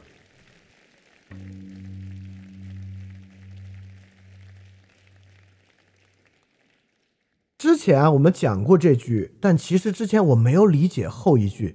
之前讲的时候，我们都说啊，这个前后句关系不大。啊，这也是我看到其他注本上写的。但今天我懂了，这句就是之前讲这个“攻而无礼则劳，胜而无礼则思，勇而无礼则乱，直而无礼则绞”这句，后面跟了一句啊：“君子笃于亲，则民心于仁；故旧不移，则民不偷。”就是君子跟亲人啊关系好，民众呢就有仁德。如果君子啊不抛弃自己的旧人，则民众呢就不会有偷盗偷窃的行为。这个我真的觉得很奇怪，为什么？就为什么君子跟亲人的关系，君子跟故旧旧人的关系，跟民众的品格有关啊？我现在其实明白了，也就是说。君子为何不睹其亲？为何宜故旧？这是有道理的。就像这个郑庄公为什么不睹其亲？为什么要疏远自己的弟弟，让其多次自行不义自毙，又要把自己的母亲隔绝起来？郑庄公这么做没有道理吗？有道理啊，因为自己的弟弟和母亲要加害于他，对吧？为什么在这个晋国争功期间啊，晋文公的这些旧臣们要受到另外一个兄弟的疏远、责骂，甚至把他们家人杀掉呢？这也是有道理的。也就是说，人为何不睹其亲，为何宜故旧，是有道理的。今天网上很多人啊说父母是祸害，为什么父母这儿不好那儿不好？父母的那个年代的人有这样的问题那样的问题，这些不是没有道理。但是在今天，我们也知道，人一旦看到了这个，明白了这个道理，就会在他自己的生活中去模仿这个道理。当你明白了，哦，原来父母还可以这样对待子女，不负责任啊！你回头去看你自己的生活啊，是哪儿看哪儿不顺眼。你只要在网上知道了一个道理，说，哦，原来男朋友可以对女朋友这样不负责任啊，然后你回看你的生活啊，就哪儿哪儿不顺眼。这就是我们之前经常讲的一个道理啊，在这里能够得到再一步的印证。就什么叫善上智慧，恶上天真？就是你的脑子里啊多装的智慧和想法是事情如何变好，而不是事情在道理之上如何坏。因为你学了越多的事情在道理上如何坏，你回看你的生活，你就哪儿哪儿都能看到坏事儿。所以，如果君子不睹于亲，君子固就疑。肯定是有君子的道理，一旦这种道理被人看到、模仿，发现，嚯，我也有这样的问题，我生活中也有这样的毛病，当然仁爱就不见了。因此啊，老子说“大道废，有仁义”，就是这样的道理。为什么在道家之中认为“大道废，有仁义”呢？也就是说，只有当这些道理都退出之后，其实真正的好才留下来。而所有这些看上去与公正、公义有关的道理，实际上对生活是瓦解性的啊。这当然其实也是卢梭很重要的一个洞察了。所以你看，在《论语泰伯篇》最开始啊，子曰：“泰伯，其可谓至德也已矣。三以天下让，民无德而称焉。”就是说，像泰伯这样的人啊，才是真正的有德。但泰伯这样的德性呢，人民却根本不懂，人民也不知道该如何称赞他。就是人民容易注意和关注到的，当然是以显著的功绩、功业来得到的那些东西。而不是这种隐性以消极的方法来实现的，这当然也是如此了！就对于今天的人民来讲也一样，今天的人民啊，其实不太能理解，呃，类似于自由主义式的政府那种对社会不进行过多干涉的那个美德和不进行过多干涉的好。今天啊，不管是中国还是国外啊，人民要的都是这个社会上有问题，我们还纳了税。为什么不马上来解决这个问题？都是这样的问题。所以说，确实知道一半啊，会到达一个有害的状态。所以孔子也说啊，尧舜啊等等，他们的德行，民无能明焉，民无能明焉。就真正的仁义啊，这些啊，人民现在所知的状态是认不出来，也不知道它是什么的。所以在这里啊，我们就能看出一种独特的儒家对于恶的理解了。这个理解呢，就与霍布斯与荀子完全不同，而与老子与卢梭大有相似。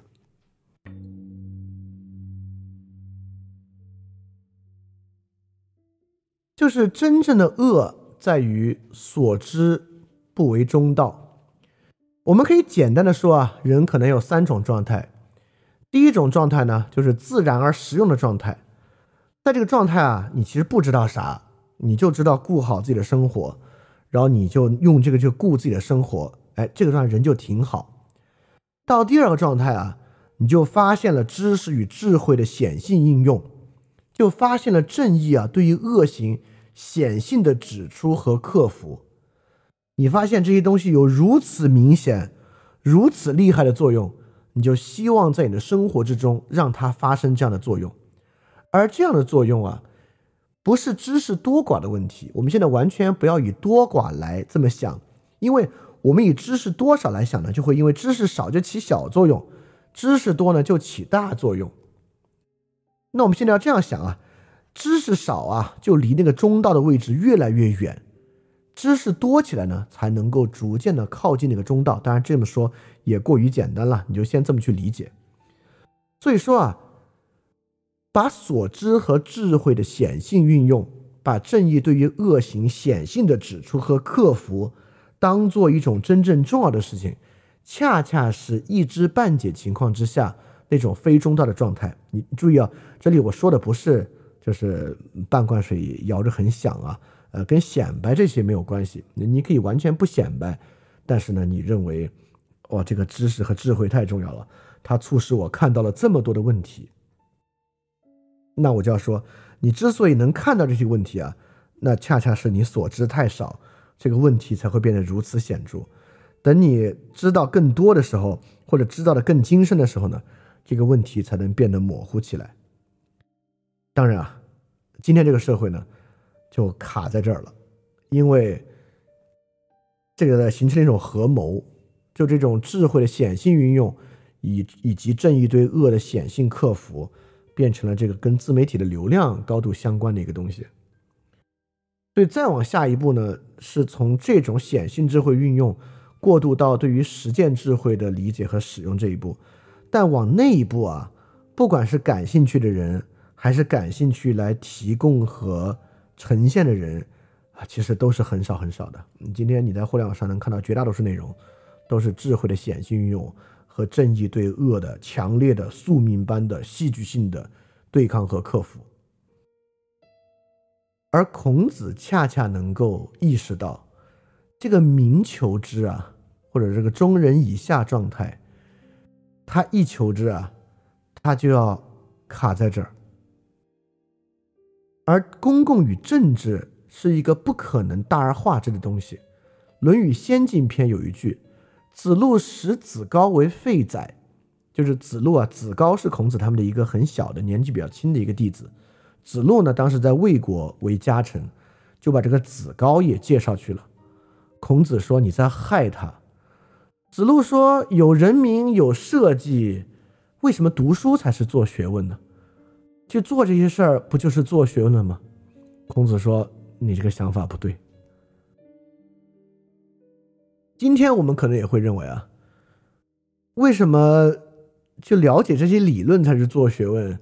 直接了解批判性理论，不管是资本主义的批判、消费主义的批判、性别之间的批判、国家的批判、制度批判，不是做学问吗？通过这些批判理论，不是一样可以做学吗？啊，但从论从这个角度啊，就还真是不能。当然，我认为今天有很多人认为啊，这个饭店不好听了，特别水，可能也是这样的原因吧。因为在个人主义和平民社会的时代啊。还挺显性的，它的运用还真是很显性，也是对于实际问题特别明显的指出和克服。到现在呢，变得模糊了，它就变得有点不好听了，这我是能理解的。但是啊，就在这里啊，我跟孔子的想法有很大的不同。就孔子的时代啊，简之道还是可以想象，也可以实现的。就是我们我们用各种各样的方式啊，还是可以在孔子的时代去克服其他那些坏知识、治术师。修辞学家对于民的理想，在某种情况之下呢，因为当时啊，这个媒体真的是不发达，而且可能识字率也相当相当的低，所以在当时啊，让这些坏思想和坏知识铺开，其实还挺简单的，啊，用一些，呃，就如果你让他们不去，不让这种坏知识下大力气推广的话，其实都应该能遏制得住。哦，但今天已经不可以想象啊，今天已经完完全全不可能了，有互联网之后。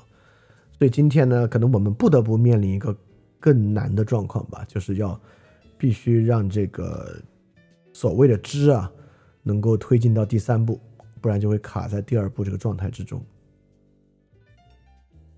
所以啊，不管孔子对于民，还是孔子对于这些从民的阶层来来到他这里求学的民，要成为君子的民，实际上啊，讲的都是一个东西。所以他并没有任何愚民政策，而是不希望人卡在那个所知的非中道状态，而那个非中道状态是真正的恶，那个恶不是 radical evil，而是一种自以为意的对于正义和智慧的显性运用。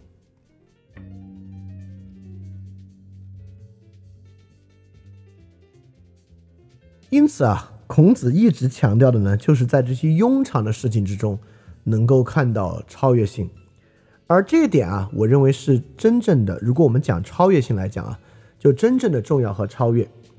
你看，今天总有一种假的超越性啊，就是这种超越性呢，在你求知一点点，往往偏离中道，你就是会认为啊，这个生活都是假的。现在经历的一切，不管是父母的关系、亲密的关系，还是生活中面临的其他困境，这些困境本身都有一种虚假之处。我们要的就是靠思想认识和批判去超越这些问题。对问题本身的洞察是真的，只要你意识到了问题，意识到了某种虚假性，你就在啊这个阳气求证的过程之中了。因此，生活中的问题总是包含了某种虚假，靠思想揭开其虚假，能够知道下一步这种所谓认识论中心主义的。真，就是这种假超越性，这种思想卡在非中道的状态，这个东西很明显啊，导致人进入一种极端的属己之物和属己之美的状态。这其实就是认识论中心主义的害处啊，就认为世界的一切会凝结在自己的认识和理解的坏处之中，所有这些呢，就会导向对于自己的认识和理解的极端宣扬和喜爱，导向对于这种熟解之物的爱。不管这个熟解之物是感受啊，是正义啊，还是什么样的东西吧。所以，当仲弓问仁的时候啊，孔子才会说：“什么是仁呢？出门如见大兵，使民如承大祭。”就是说，你出去做普通的事儿和工作的时候啊，就像会见极其重要的宾客一样。你与这个人民接触、交流、处理他们事务的时候。就像做那种最重要的祭祀，这其实反过来也在讲啊，建大兵、成大计这些这些事儿啊，其实反而可能没有那么重要。就这些日常的东西啊，其实包含了真正重要之处。因为啊，我今天在网上又看到别人的一句话，就说到这个仪式感啊和这个照片对生活的重要。他就说这个仪式感和人的回忆，就有人说啊，其实这个人啊，还是要多给自己生活创造一些仪式感，多给自己一些记录。因为啊，你到老的时候啊，其实回想起来，人生中值得去回忆的时刻，也就是那两三个最高光的时刻。啊，这两三个高光时刻呢，就如同一种建大兵成大计的状态。但是今天很多人去到一个 却有非常仪式感的地方旅行啊，也就是像是办，其实跟举办一个祭祀也是蛮像的。所以，只有能够在日常起居、在平常中庸之事中看到重要性和超越性，这个才是真正的超越。因此，才能做到“重公问人”这句“在邦无怨，在家无怨”，能达到这种无怨的状态。你为什么能够无怨呢？那对于伦，对于儒家来讲啊，你无怨的原因当然不是因为降低了期待，对吧？你觉得人生不过如此啊，所以没什么怨言？当然不是了，你当然是在这种事情中发现了它的重要性。所以说，这个是儒家能够提供的那种超越，是一种真正的在生活之中的超越。所以啊，我们才发现最重要的那句在《论语》之中，就是颜渊问仁，孔子才会给颜渊说。克己复礼归仁，一日克己复礼，天下归仁。哎，这个问题啊，我们还是要回到那一点。孔子啊是非常，就是在各个弟子之中因材施教的。为何和仲弓所言？因为仲弓是一个比较追求这个世俗功名和政治事务参与的人，要给他说出门如见大兵，使命如成大器。而给颜渊说要说克己复礼呢，因为颜渊啊是一直跟着孔子，并不像子路和子贡他们，对于当时真正辅佐君王做家臣有那么多想象的一个人。而在《论语》之中，所谓讲到心法的这一部分，更多的有有就有一个这个章节啊，是颜渊反过来教孔子呢。所以可见颜渊啊是对于自己的，如果用用我们今天话说啊，颜渊是对于人的内在状态。是比起其他弟子更有追求的一个人的，颜渊很某种程度上有点像一个斯多格主义者，或者某种程度上也有点像我们今天的一个人对于自我的那种自由和道德追求的那个状态。因此啊，在这个时候呢，才会需要孔子额外告诉他要克己复礼归仁。因此，孔子接着说：“为人有己而由人乎哉？”意思是说，这个克己复礼啊，当然靠自己，难道靠别人吗？然后颜渊再次说：“哎，怎么个靠自己法呢？你看啊，我们从斯多葛角度来讲啊，什么叫做为人由己而由人乎哉？或者从卢梭的角度来讲啊，什么叫自由不在自己？难道在别人不在自己吗？当然在自己了。我们今天也会认为人的自由啊，人的这个超越性，当然在自己。”为什么在自己呢？啊，你就是要去脱离世俗对你的控制，脱离世俗事物对你的期待，爱自己。卢梭的自爱自立那套就上来了。但孔子也给颜也给颜回说啊，这个为人啊，在于自己，难道在别人吗？好，那颜回说怎么个在自己法呢？孔子根本就没有回答沉思。没有回答脱离世俗的障碍，脱离世俗的期待，没有回答自爱自立。子曰：“非礼勿视，非礼勿听，非礼勿言，非礼勿动。”你看这个地方很有意思啊。孔子说：“克己复礼，天下归仁。为人由己而由人乎哉？”但如何由己法呢？却全是与他人相处之中的那些细节的规范：“非礼勿视，非礼勿听。”非礼勿言，非礼勿动。这里礼当然是指与他人牵绊之中，不管是已经形成习俗的，还是你自己需要去考虑的东西。所以啊，你完全可以想象孔子给颜回说的是啥？你可以想象着这个稍微有一点点戏谑啊，你可以想象孔子给颜回说的是多出去跟人接触接触。你可以想象他是个在给颜回一个这样的教诲。而多出去跟人接触接触，就是克己这个事情一个非常非常重要的东西。上次我们讲了什么是克己，上次我们讲礼的实践智慧就讲到，人有很多倾向，这些倾向呢会导致他与他人不处在一个中道的状态。比如说，当时我们提到啊，就人会有因为亲近的关系而违背制度的倾向。我们说人啊，会有轻慢家人、谄媚君王、避免冲突的倾向。人呢，会有顾及自己而无法照顾到他人的倾向。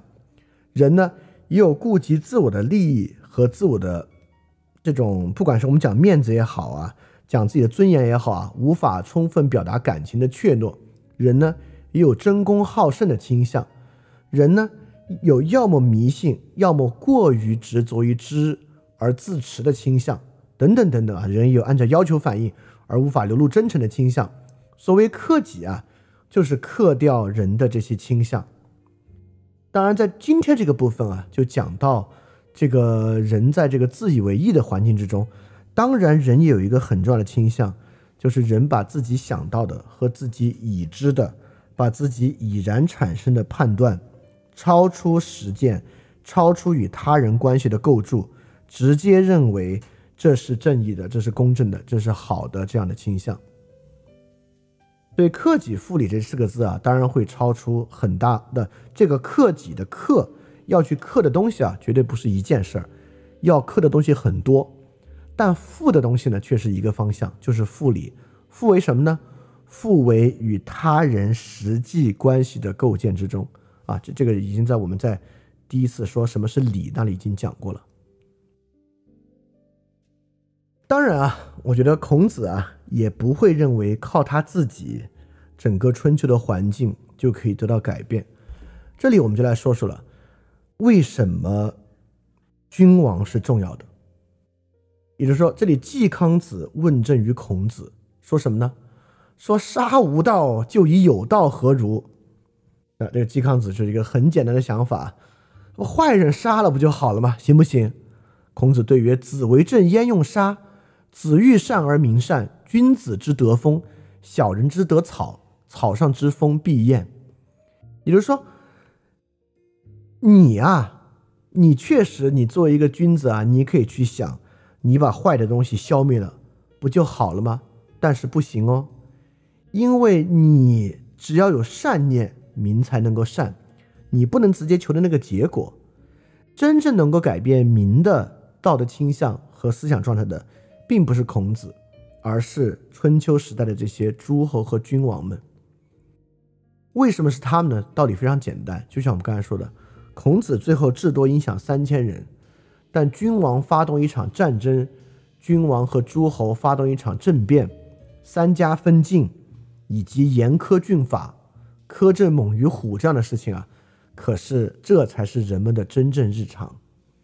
所以说，君、诸侯这些霸主们为何如为何如此重要呢？是因为孔子啊，要形成春秋时代人们的日常太难了。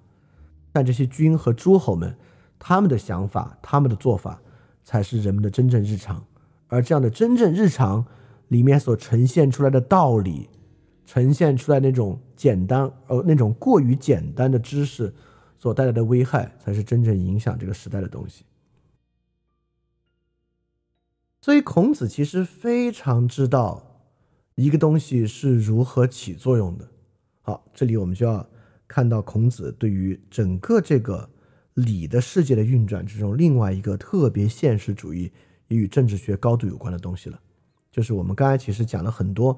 孔子认为跟民有关的关系啊，现在我们从跟民有关的关系过渡到另外一个民。刚才的民是人民的民，现在这个民啊是名字的名。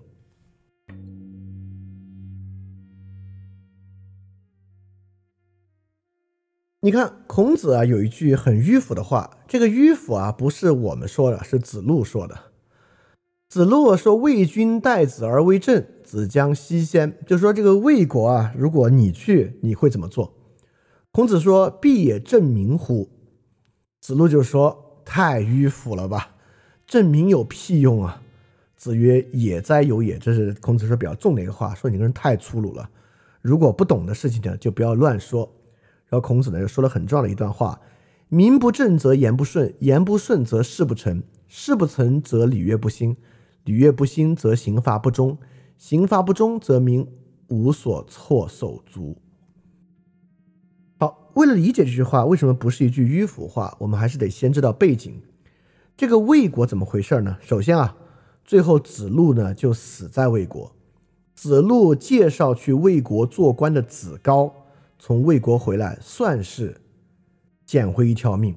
所以孔子啊，当时认为子路让子高去会害了子高，其实呢也是预测正确。当然，他的预测正确不是因为他有超能力，是因为他对于人事有非常强烈的把握。当时魏国出现了一个这样的事儿：魏出公后来的魏出公的父亲啊，蒯聩，他想废了自己的儿子魏出公，自己当王。蒯聩为什么要废自己的儿子呢？因为蒯聩的父亲啊，跟这个春秋时期著名的美人娶了男子，男子呢是他的正妻，但男子呢，相传啊生性水性杨花，所以说让当时整个春秋的人啊，对于魏国的国君，甚至他的儿子蒯聩，都缺乏尊重。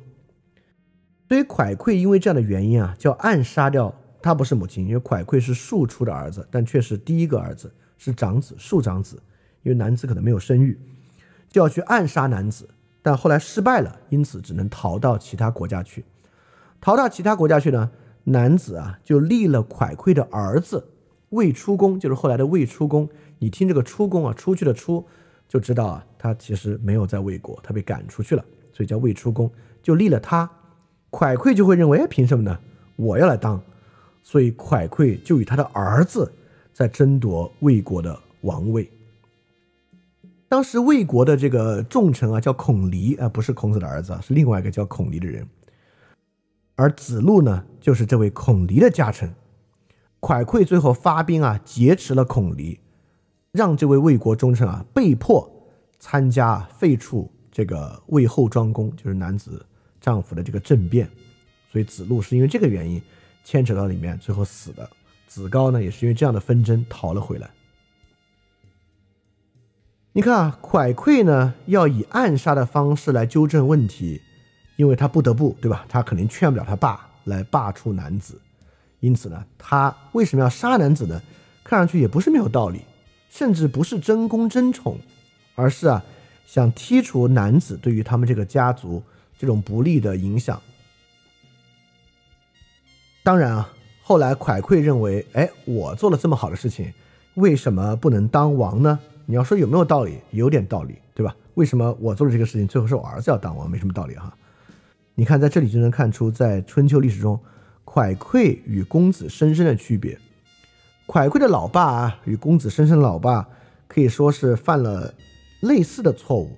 公子申申老爸犯的错误还小一点呢。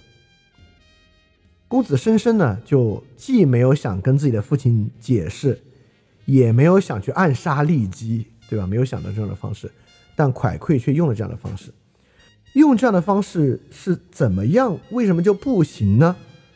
不行的原因啊，就在这里，因为你没有这样的名，你做这样的行为，为什么必须暗杀？因为杀掉自己父亲的正妻啊，这实在不是一件名正言顺的事。我们就沿着孔子的话，用蒯聩的例子来看：名不正则言不顺，什么意思呢？如果这事儿啊是蒯聩的父亲啊，就是魏后庄公要罢黜掉自己的正妻，应该是可以的。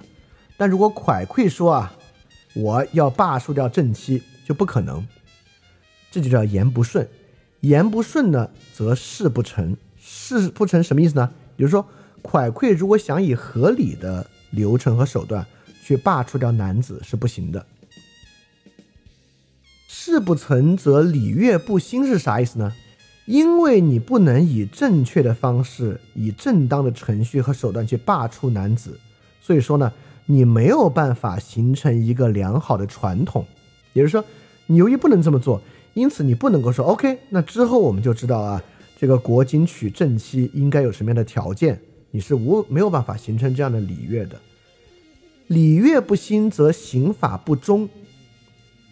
这里不忠的意思呢，就是没有办法在中道，没有办法在中道。意思很简单，因为你不能够用合理的规范礼乐的方式来完成，你只能怎么样？你只能以过分的手段来完成。什么过分的手段呢？你以过于剧烈的惩罚、暗杀这样的方式来完成，会怎么样呢？刑法不忠，则民无所措手足。为什么民会无所措手足呢？因为今天突然出一个事儿。这个国王的正妻就要被暗杀，这当然稳定就丧失了。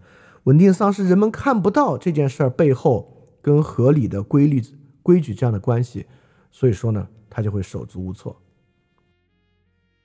这就说明孔子认为，一个人在名不正言不顺的时候，非努着要去做一件事儿，达成一个结果，他就必然会把事儿做过分。只要他把事儿做过分，但他又是国君，又是诸侯这样一级的人物啊，他就会传导到民的事物之上，让民手足无措。啊，我这个说的应该已经够，说的够明白了吧？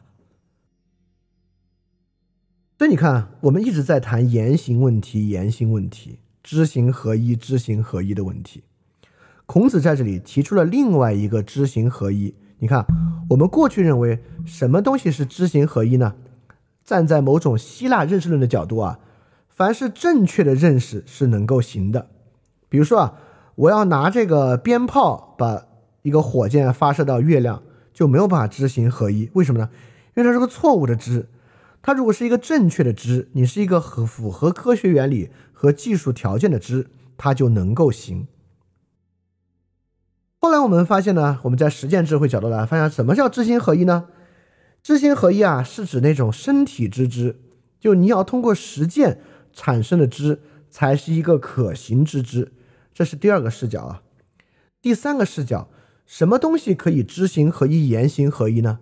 名正言顺，也就是说，在你的这个位置上，你说得上话，真正能做的知，才能知行合一。比如说我，我今天要在跟你们高谈阔论，我觉得啊，中国的未来经济应该这样，应该那样。我这就是名不正则言不顺，言不顺则事不成。因为就算我说的是真的，我说的是对的，我说的这些啊，也来自我过去的生活和商业实践。但为什么我这个事儿依然没有办法合一呢？是因为它根本不关我的事儿，根本不是我现在能够去做的。所以名不正，则没有正当合理的方法能让自己所说的成为现实，建立良好的秩序。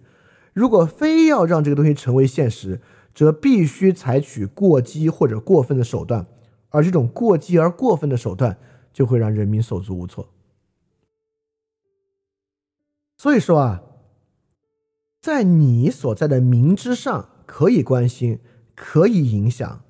的东西啊，这是一个很重要的事儿，就知道你现在的处境和位置，为这样的东西发言求得改变，才是一个重要的中道。当然，今天很多人呢也说好，那我知道现在我的名还不够，所以呢我要去求一个名啊，只要那个名到了，是不是呢就可以啊做很多改变啊，名正言顺做很多事儿了？当然，凡这么想的人，我都发现这个中间付出的代价早就把它湮灭掉了。所以啊，《论语》里面有一个很重要的话，叫做“君子思不出其位”，就是君子考虑事情啊，不会超出他现在的位置。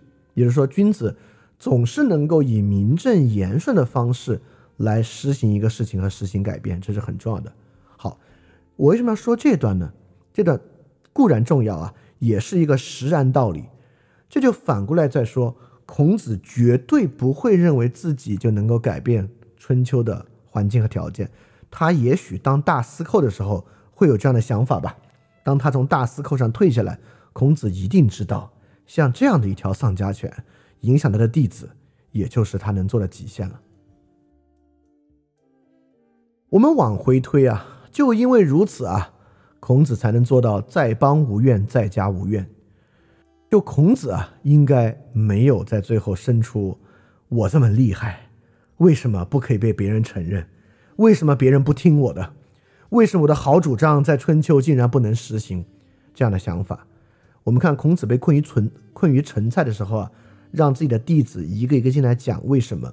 讲到颜渊的时候，孔子认可颜渊的说法，说明孔子那个时候心里啊其实是有答案的。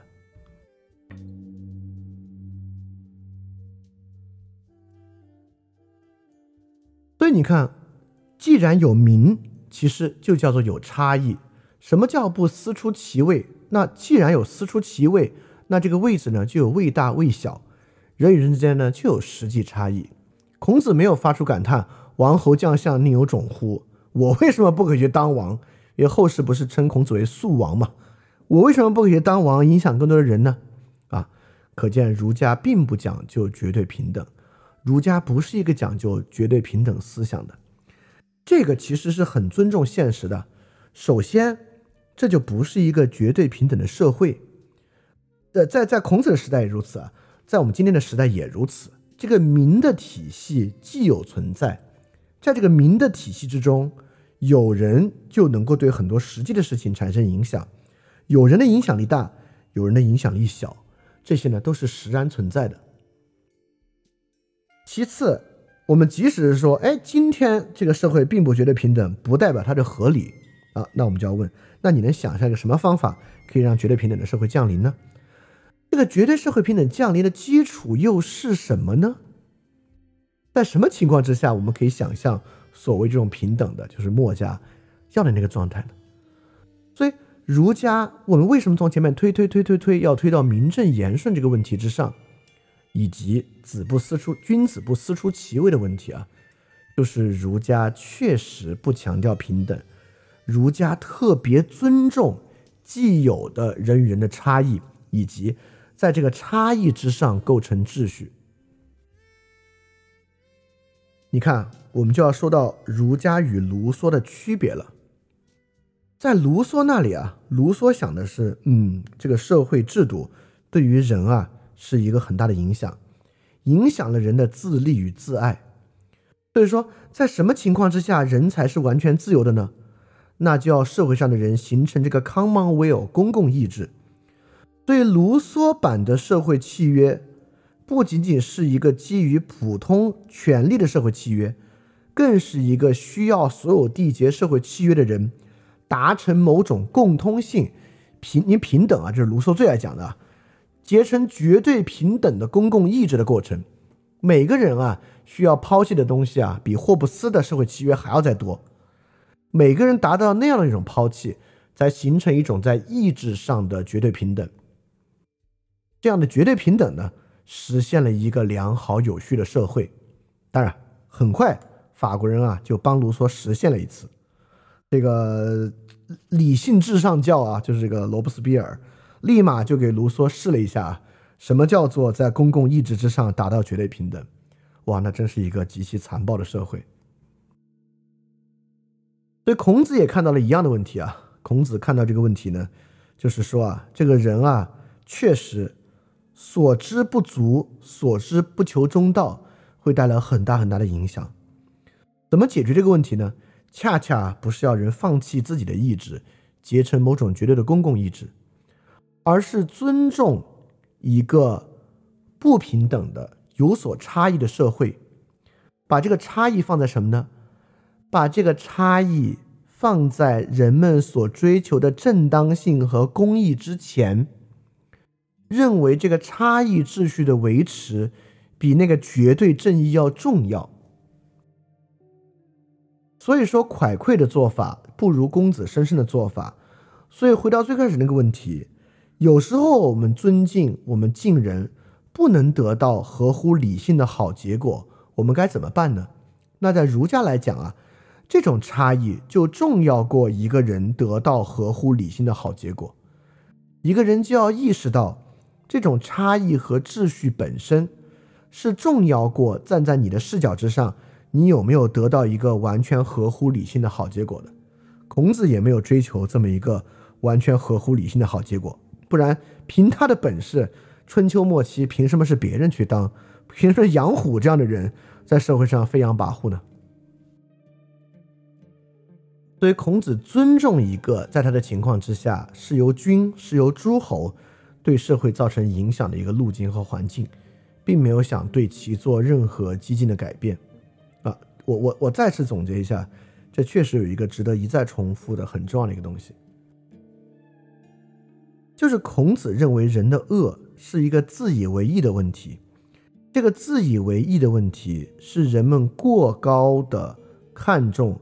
和高估在自己当前所知情况之下所认识到的公正和公义的问题，或者某种理性合理性的问题，而这个东西往往是失诸于中道的。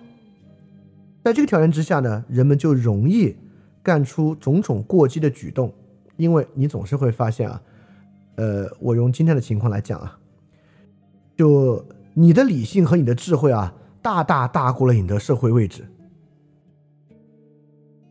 就你总是生不逢时的，就是你的道德啊，你的智慧水平总是大大超过了你的财富和你的社会位置，就是你现在的财富和你的社会位置啊，完全不够你施展出你的智慧和你的美德啊，这是今天绝大多数人的想法。而这个想法在孔子看来啊，就是因为一个失之于中道的知，一个求之不慎，一个学而不多。所产生的人都很容易产生的一种倾向，而克服这种倾向的方法呢？哦，其实也就是理。这个理呢，也就是说，啊，我们无论如何要学会将人与人的合一关系，将理高过你的理性看待，高过你自己的理性所知和你对于。你的理性框架之内那个绝对正义和公正的追求来看待，而在这个情况之下，儒家确实承认这样的差异，赋予了上位者优先的义务。也就是确实，你你你你就是更需要有义务啊。这其中以礼的实践来疏导人与人的关系。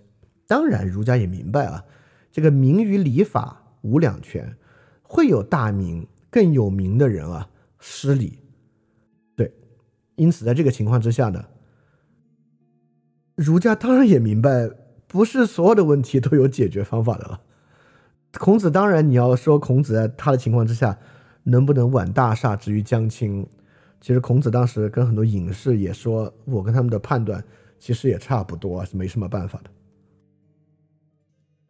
所以，孔子虽然在历史上留名啊，我们会发现孔子其实也没有改变什么。春秋时代的时事呢？依然是由霸主们所塑造的，这个呢，也是孔子自己知道。孔子对此呢，也应该无甚怨言。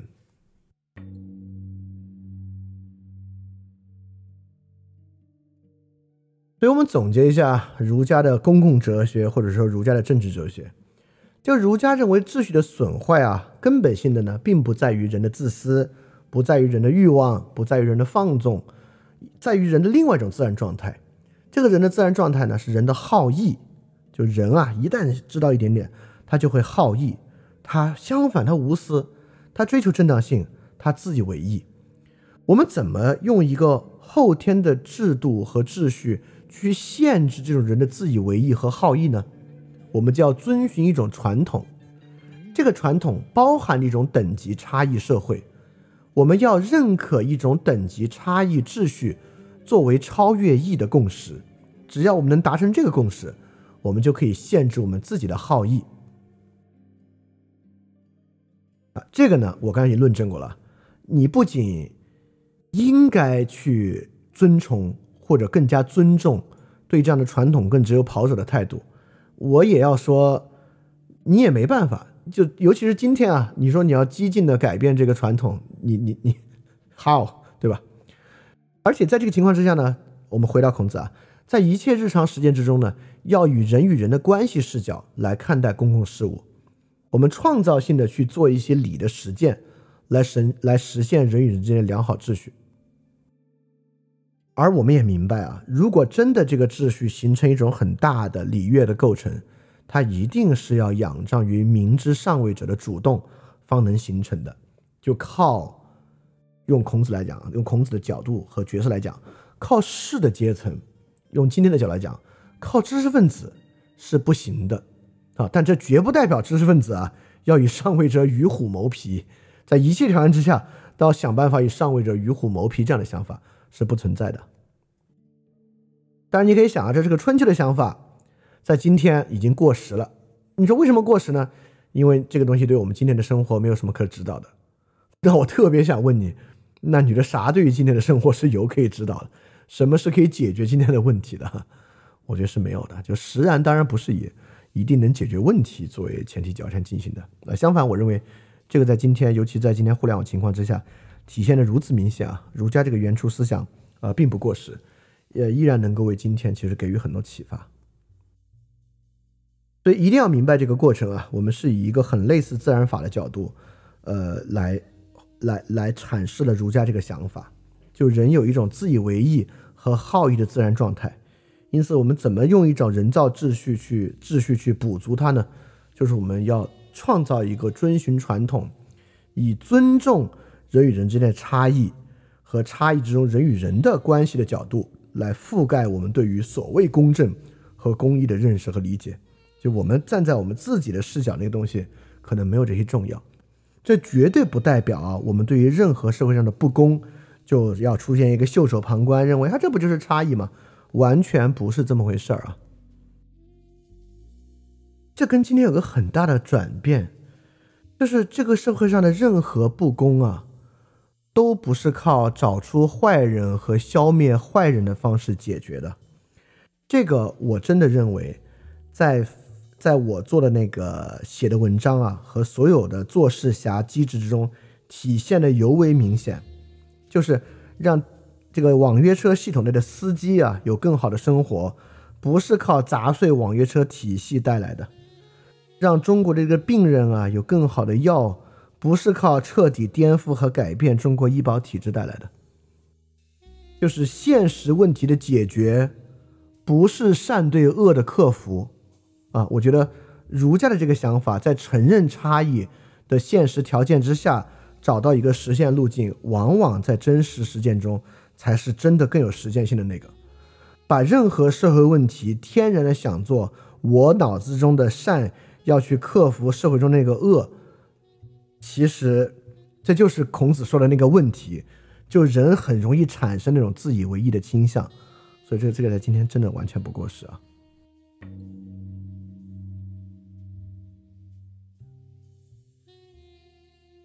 所以在儒家视野之下，我们今天当然产生了一个新的课题，就像我们刚才所讲了，孔子的时代呢，还可以与民啊简而示之，以简代之的方式，在今天呢已经不可能了，在互联网的整个大环境之下。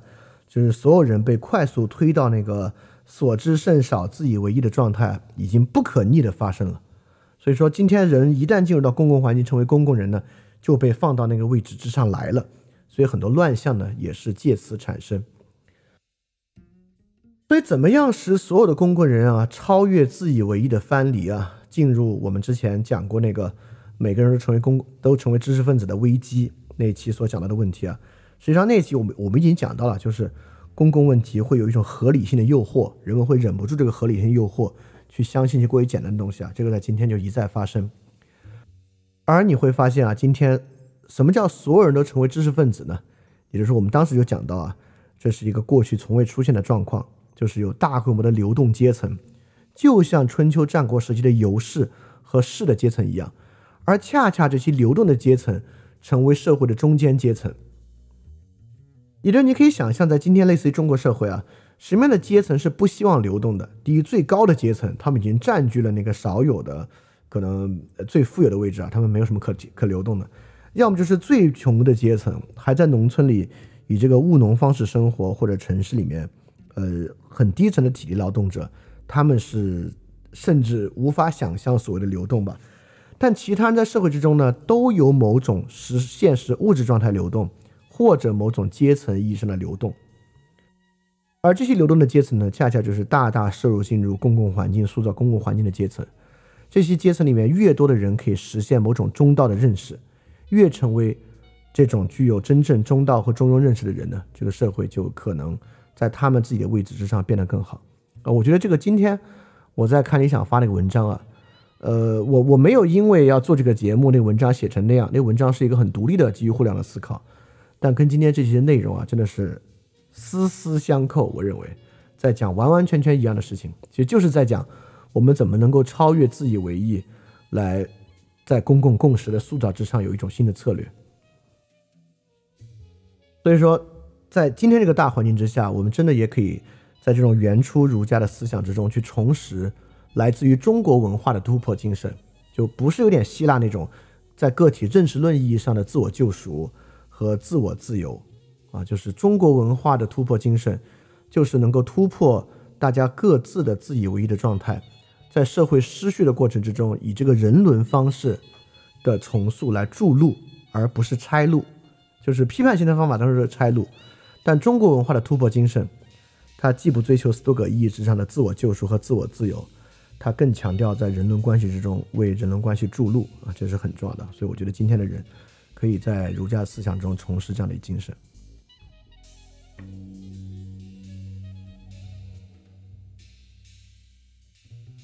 最后我们总结一下，就是以《论语》这本经典为核心文本的儒家思想，其实是一个非常开放的思想体系。当然，请注意，这里的开放未必是一个褒义词啊。这个开放的意思是说呢。不像古希腊思想啊，伦理学有尼克马可伦理学，亲密关系有会影篇，宇宙论有这个就是地脉地脉欧篇，呃，这个认识论呢有这个修辞学，呃，政治学呢有这个理想国，就是就是中国古典思想啊，并没有有这种学科和话题分门别类摄入的方式，而在整本论语之中，可以说各种不同不同的语言和话题啊。在这本书之中广泛的勾连，我们知道《论语》各个章节，什么公冶长啊、雍也啊、子路啊、季氏啊，也就是取这一章第一句话的前几个字啊，并不代表这一章本身的意思。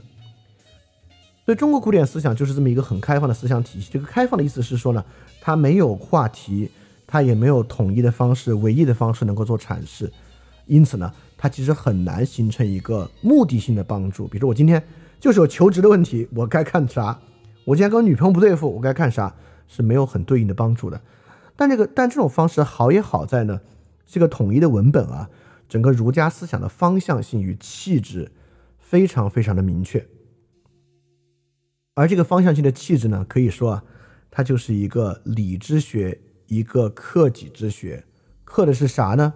就是克服自己单向合理性之学啊。这个在今天其实就非常非常重要。OK，所以，我们对于儒家这个原初思想啊的阐释，在今天这个儒家思想的政治学和公共性这部分就到这里。然后从下期开始呢，我们就开始讲战国的史实，我们就离开思想史，进入中国史，来讲战国中国这个环境发生了什么大的改变。在这个大的改变之中，为什么我们就要说，为什么孔子的很多想法在当时快速过时？当然，没有任何关子可卖啊。就是孔子复兴周礼那一套的想法，在战国所有周礼要着力的环境啊，尤其在君王与诸侯这一层的关系之上，在诸侯与家臣这一层的关系之上，快速变得毫无可能性。这也是催生出其他诸子百家提出新想法的原因。但我不得不说，其他诸子百家呢，就缺乏孔子这样的气度和思想的深度，提出的很多东西呢。确实能够更能够应应运出战国时事，但比起儒家思想啊，绝对不是进步，而是倒退啊。我们到时候也会逐个为大家介绍，呃，我也不敢说逐个，因为家派很多啊，什么什么农农家，我估计不会讲，就主要的呢给大家讲一讲。好，那希望整个从礼切入儒家，直到今天以礼上升到一个差异社会之中秩序的构筑啊等等，这个很实然的一个路径，能够对大家有所启发和帮助。来看大家有没有什么问题吧。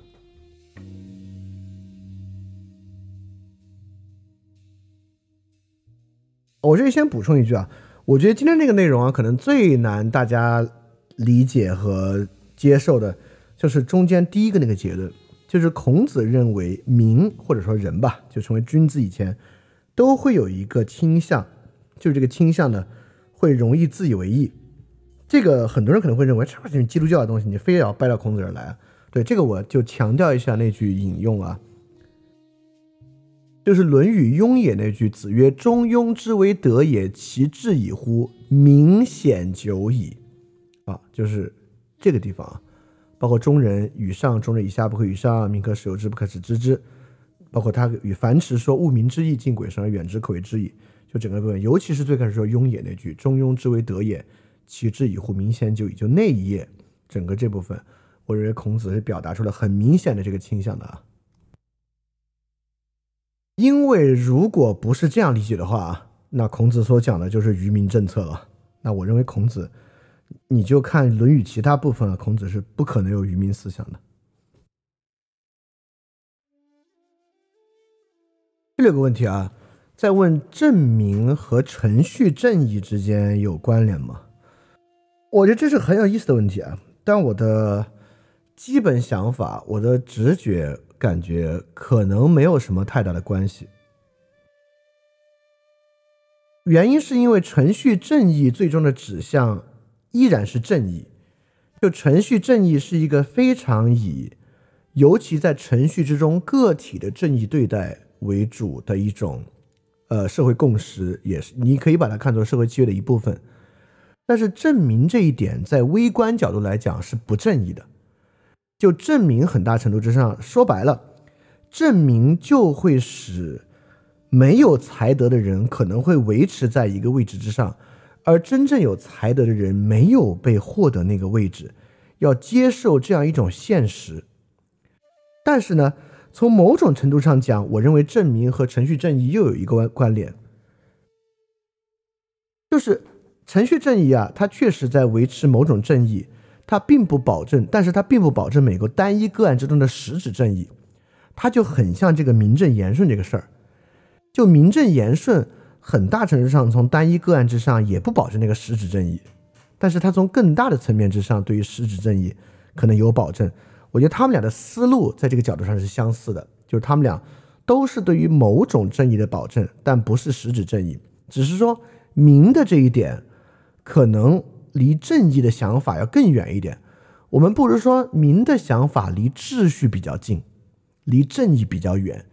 民所担心的是秩序的丧失，但程序正义可能更担心的还是过程中某种正义的丧失。好，这里有个问题啊，问题很好啊。他说放在今天，儒家这套想法可以以去等级化的方式实现吗？如果可以，有什么思路吗？如果不可以，为什么不可以？我的基本想法是，呃，跟古典的贵族制社会相比啊，今天的社会就是一个超级去等级化的社会。这就像我们之前节目讲的是一个平民主义社会，平民主义社会已经很去等级化了。但儒家的思想在其中的摄入，我会认为不太可能有去等级化的使用。原因是因为什么呢？原因是因为儒家当然非常关注实际的人与人关系，在实际的人与人关系之中，就像我们刚才说的“民与差异”那一节，我们讲的这不是一个绝对平等的社会，民的体系既有存在，这个民的体系既有存在，就是呈现在在我们的实际生活之中，人与人的关系不很多时候不呈现为平等关系，比如说在子女赡养父母的时候，当然。子女赡养父母的时候，并不能追求完整的平等，是要以父母为先。在公司之中，在一个层级化的社会之中，层级地位比你高的人，在某种程度上就是在获得一种更大的尊重的资源和关注的资源在其中。而儒家本身所要的，就是在如何认可这么一个等级或者呃表层不平等的情况之下。能够形成一种对等关系在其中，所以我认为儒家社儒家思想的平等化运用可能比较难。但我还是要反过来讲啊，儒家社会不追求从一个中心权力处获得秩序，那是法家的想法。儒家思想更希望从微观自下而上的获得秩序，自下而上的微观实际人际关系很大程度上就并不是绝对平等的。比如说啊，夫妻关系其实。呃，在法理意义之上是绝对平等的，但是在一个家庭内部却不是。就比如说，夫妻两个人对于家庭的实际金钱和财产投入，那么很大程度之上，当然，我们我们当然可以说啊，人应该做到一视同仁，不去计较这些。但实际上，这当然会对人与人之间形成影响了。所以说，某种应然意义上的平等，其实也没有那么存在。所以说，在这个意义之上，我还是想说这个霍布斯跟孔子的关系啊，就儒家确实是在一个不去等级化的、承认差异的基础之上构建人与人的秩序，但是在这个差异之中，不是单向性的，在差异之中的人际关系依然是双向的。这个双向不是对等的，但是是双向的，在一种霍布斯的权力关系之中，才容易变成单向的啊！这是我一直想讲的。好，这个这这个问题啊，这问题好几个，我一个个说啊。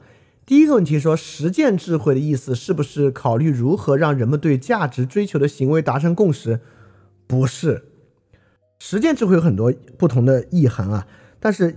根据我们上期节目，儒家如果儒家的礼是一种实践智慧这样阐述的话，儒家的礼的实践智慧是指在不同的境况和关系之中达成良好的人伦关系的智慧，就是你在不同的环境之中能够让人伦关系的实践符合理，也就是符合人与人实践良好秩序的这一点，而这个良好秩序是靠这个境，是靠态度外现实现的。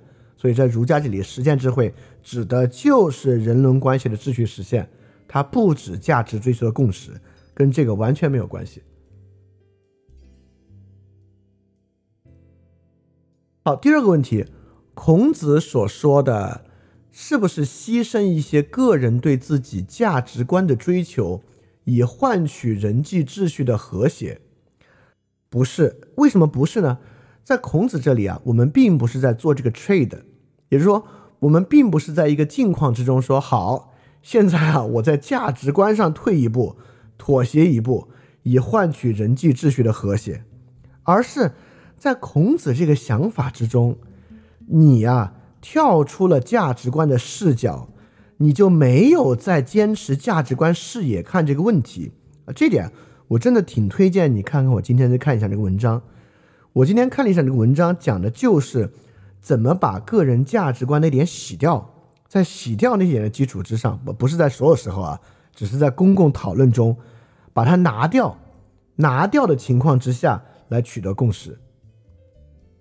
所以这并不是在要做一些退后和妥协，而是换视角，换掉的这个视野之中没有价值观追求这个事儿，或者就像约之以礼，在换掉这个视野之中，你。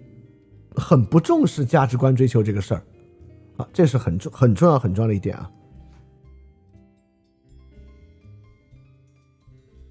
第三个问题啊，礼的追求比自由平等更加的实然，是不是因为它建立在传统基础之上，更不容易让不同的人有不同的理解？嗯，不是，呃，它为什么会更实然呢？我我个人认为啊，是因为，呃。用维特根斯坦角度来讲，理这个玩意儿是很可经验的，什么意思呢？自由啊，自由这个东西啊，是一个很其实随意性比较高的概念。我完全可以说，我虽然在矿井中工作，但是我的心是很自由的。有各种各样的原因，你可以说啊，因为我呃热爱煤矿，因为我要为社会做贡献，都 OK。平等啊，当然也有各种各样的想法来实现平等，但礼。不太具有想法的任意性，不是因为它建立在传统的基础之上，是因为它建立在人际的实践之中。因为什么呢？因为你自己说了不算。就比如说，我跟我爸的关系好不好，这事我说了不算，我爸说了算。比如我跟我女朋友关系好不好，这事不能由我单方面有想来定义，说我觉得特别好，只要他说。他觉得不好，那这个人际关系的现实性和实然性，我就不能简单的说那是他理解的错误啊，就不能这么讲。好，这个问题啊，这个问题回答起来简单一点，说要求名正言顺，不在其位不谋其政，会不会导致个人不不负担责任、平庸之恶的问题啊？呃，会。我我先这么回答啊。这个话经常让人成为一种消极推卸责任的理由，但是孔子很强调“思不出其位”，但是不是有一些位子就不能容纳任何的思？我觉得不是。为什么不是呢？我跟这话听着，尤其是不在其位不谋其政，听着就有那个消极摆脱责任。所以你看我引的时候，我为什么不引不在其位不谋其政，而要引思不出其位？就是这一点。和位置上都有承担责任的可能。当然，我必须说，名正言顺不不在其位不谋其政。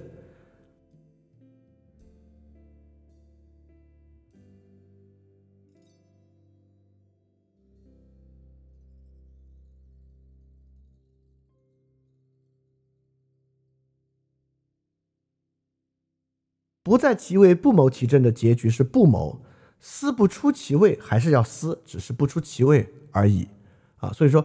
儒家思想当然容易被理解为这个，而且只要推行这个思想，就会有人说：“好，差异社会，我是底层，我不管，会出现这个问题的。”但我认为，我们不能说因为会出现这个问题，所以还是要 radical evil 的对抗，那那那更不好，那尤尤其那个也不真实，好不好两说吧，那都也不可能。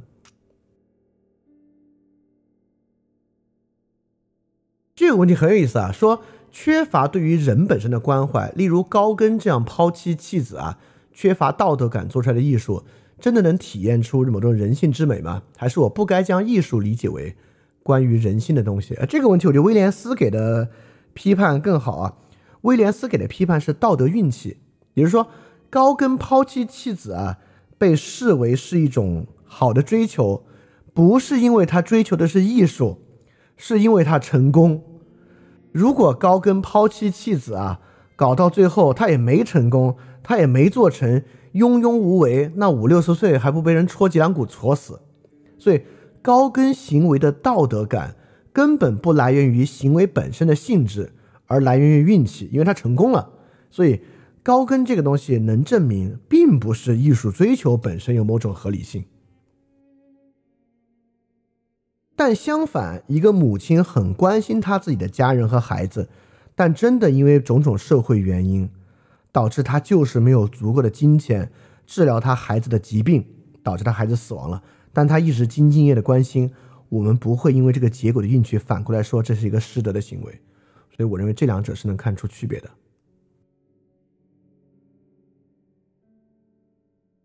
刚才问第一个问题的同学。跟着问了一下，他在说：“你看，他最开始的问题在问的是，呃，儒家的一套是不是可以去等级化？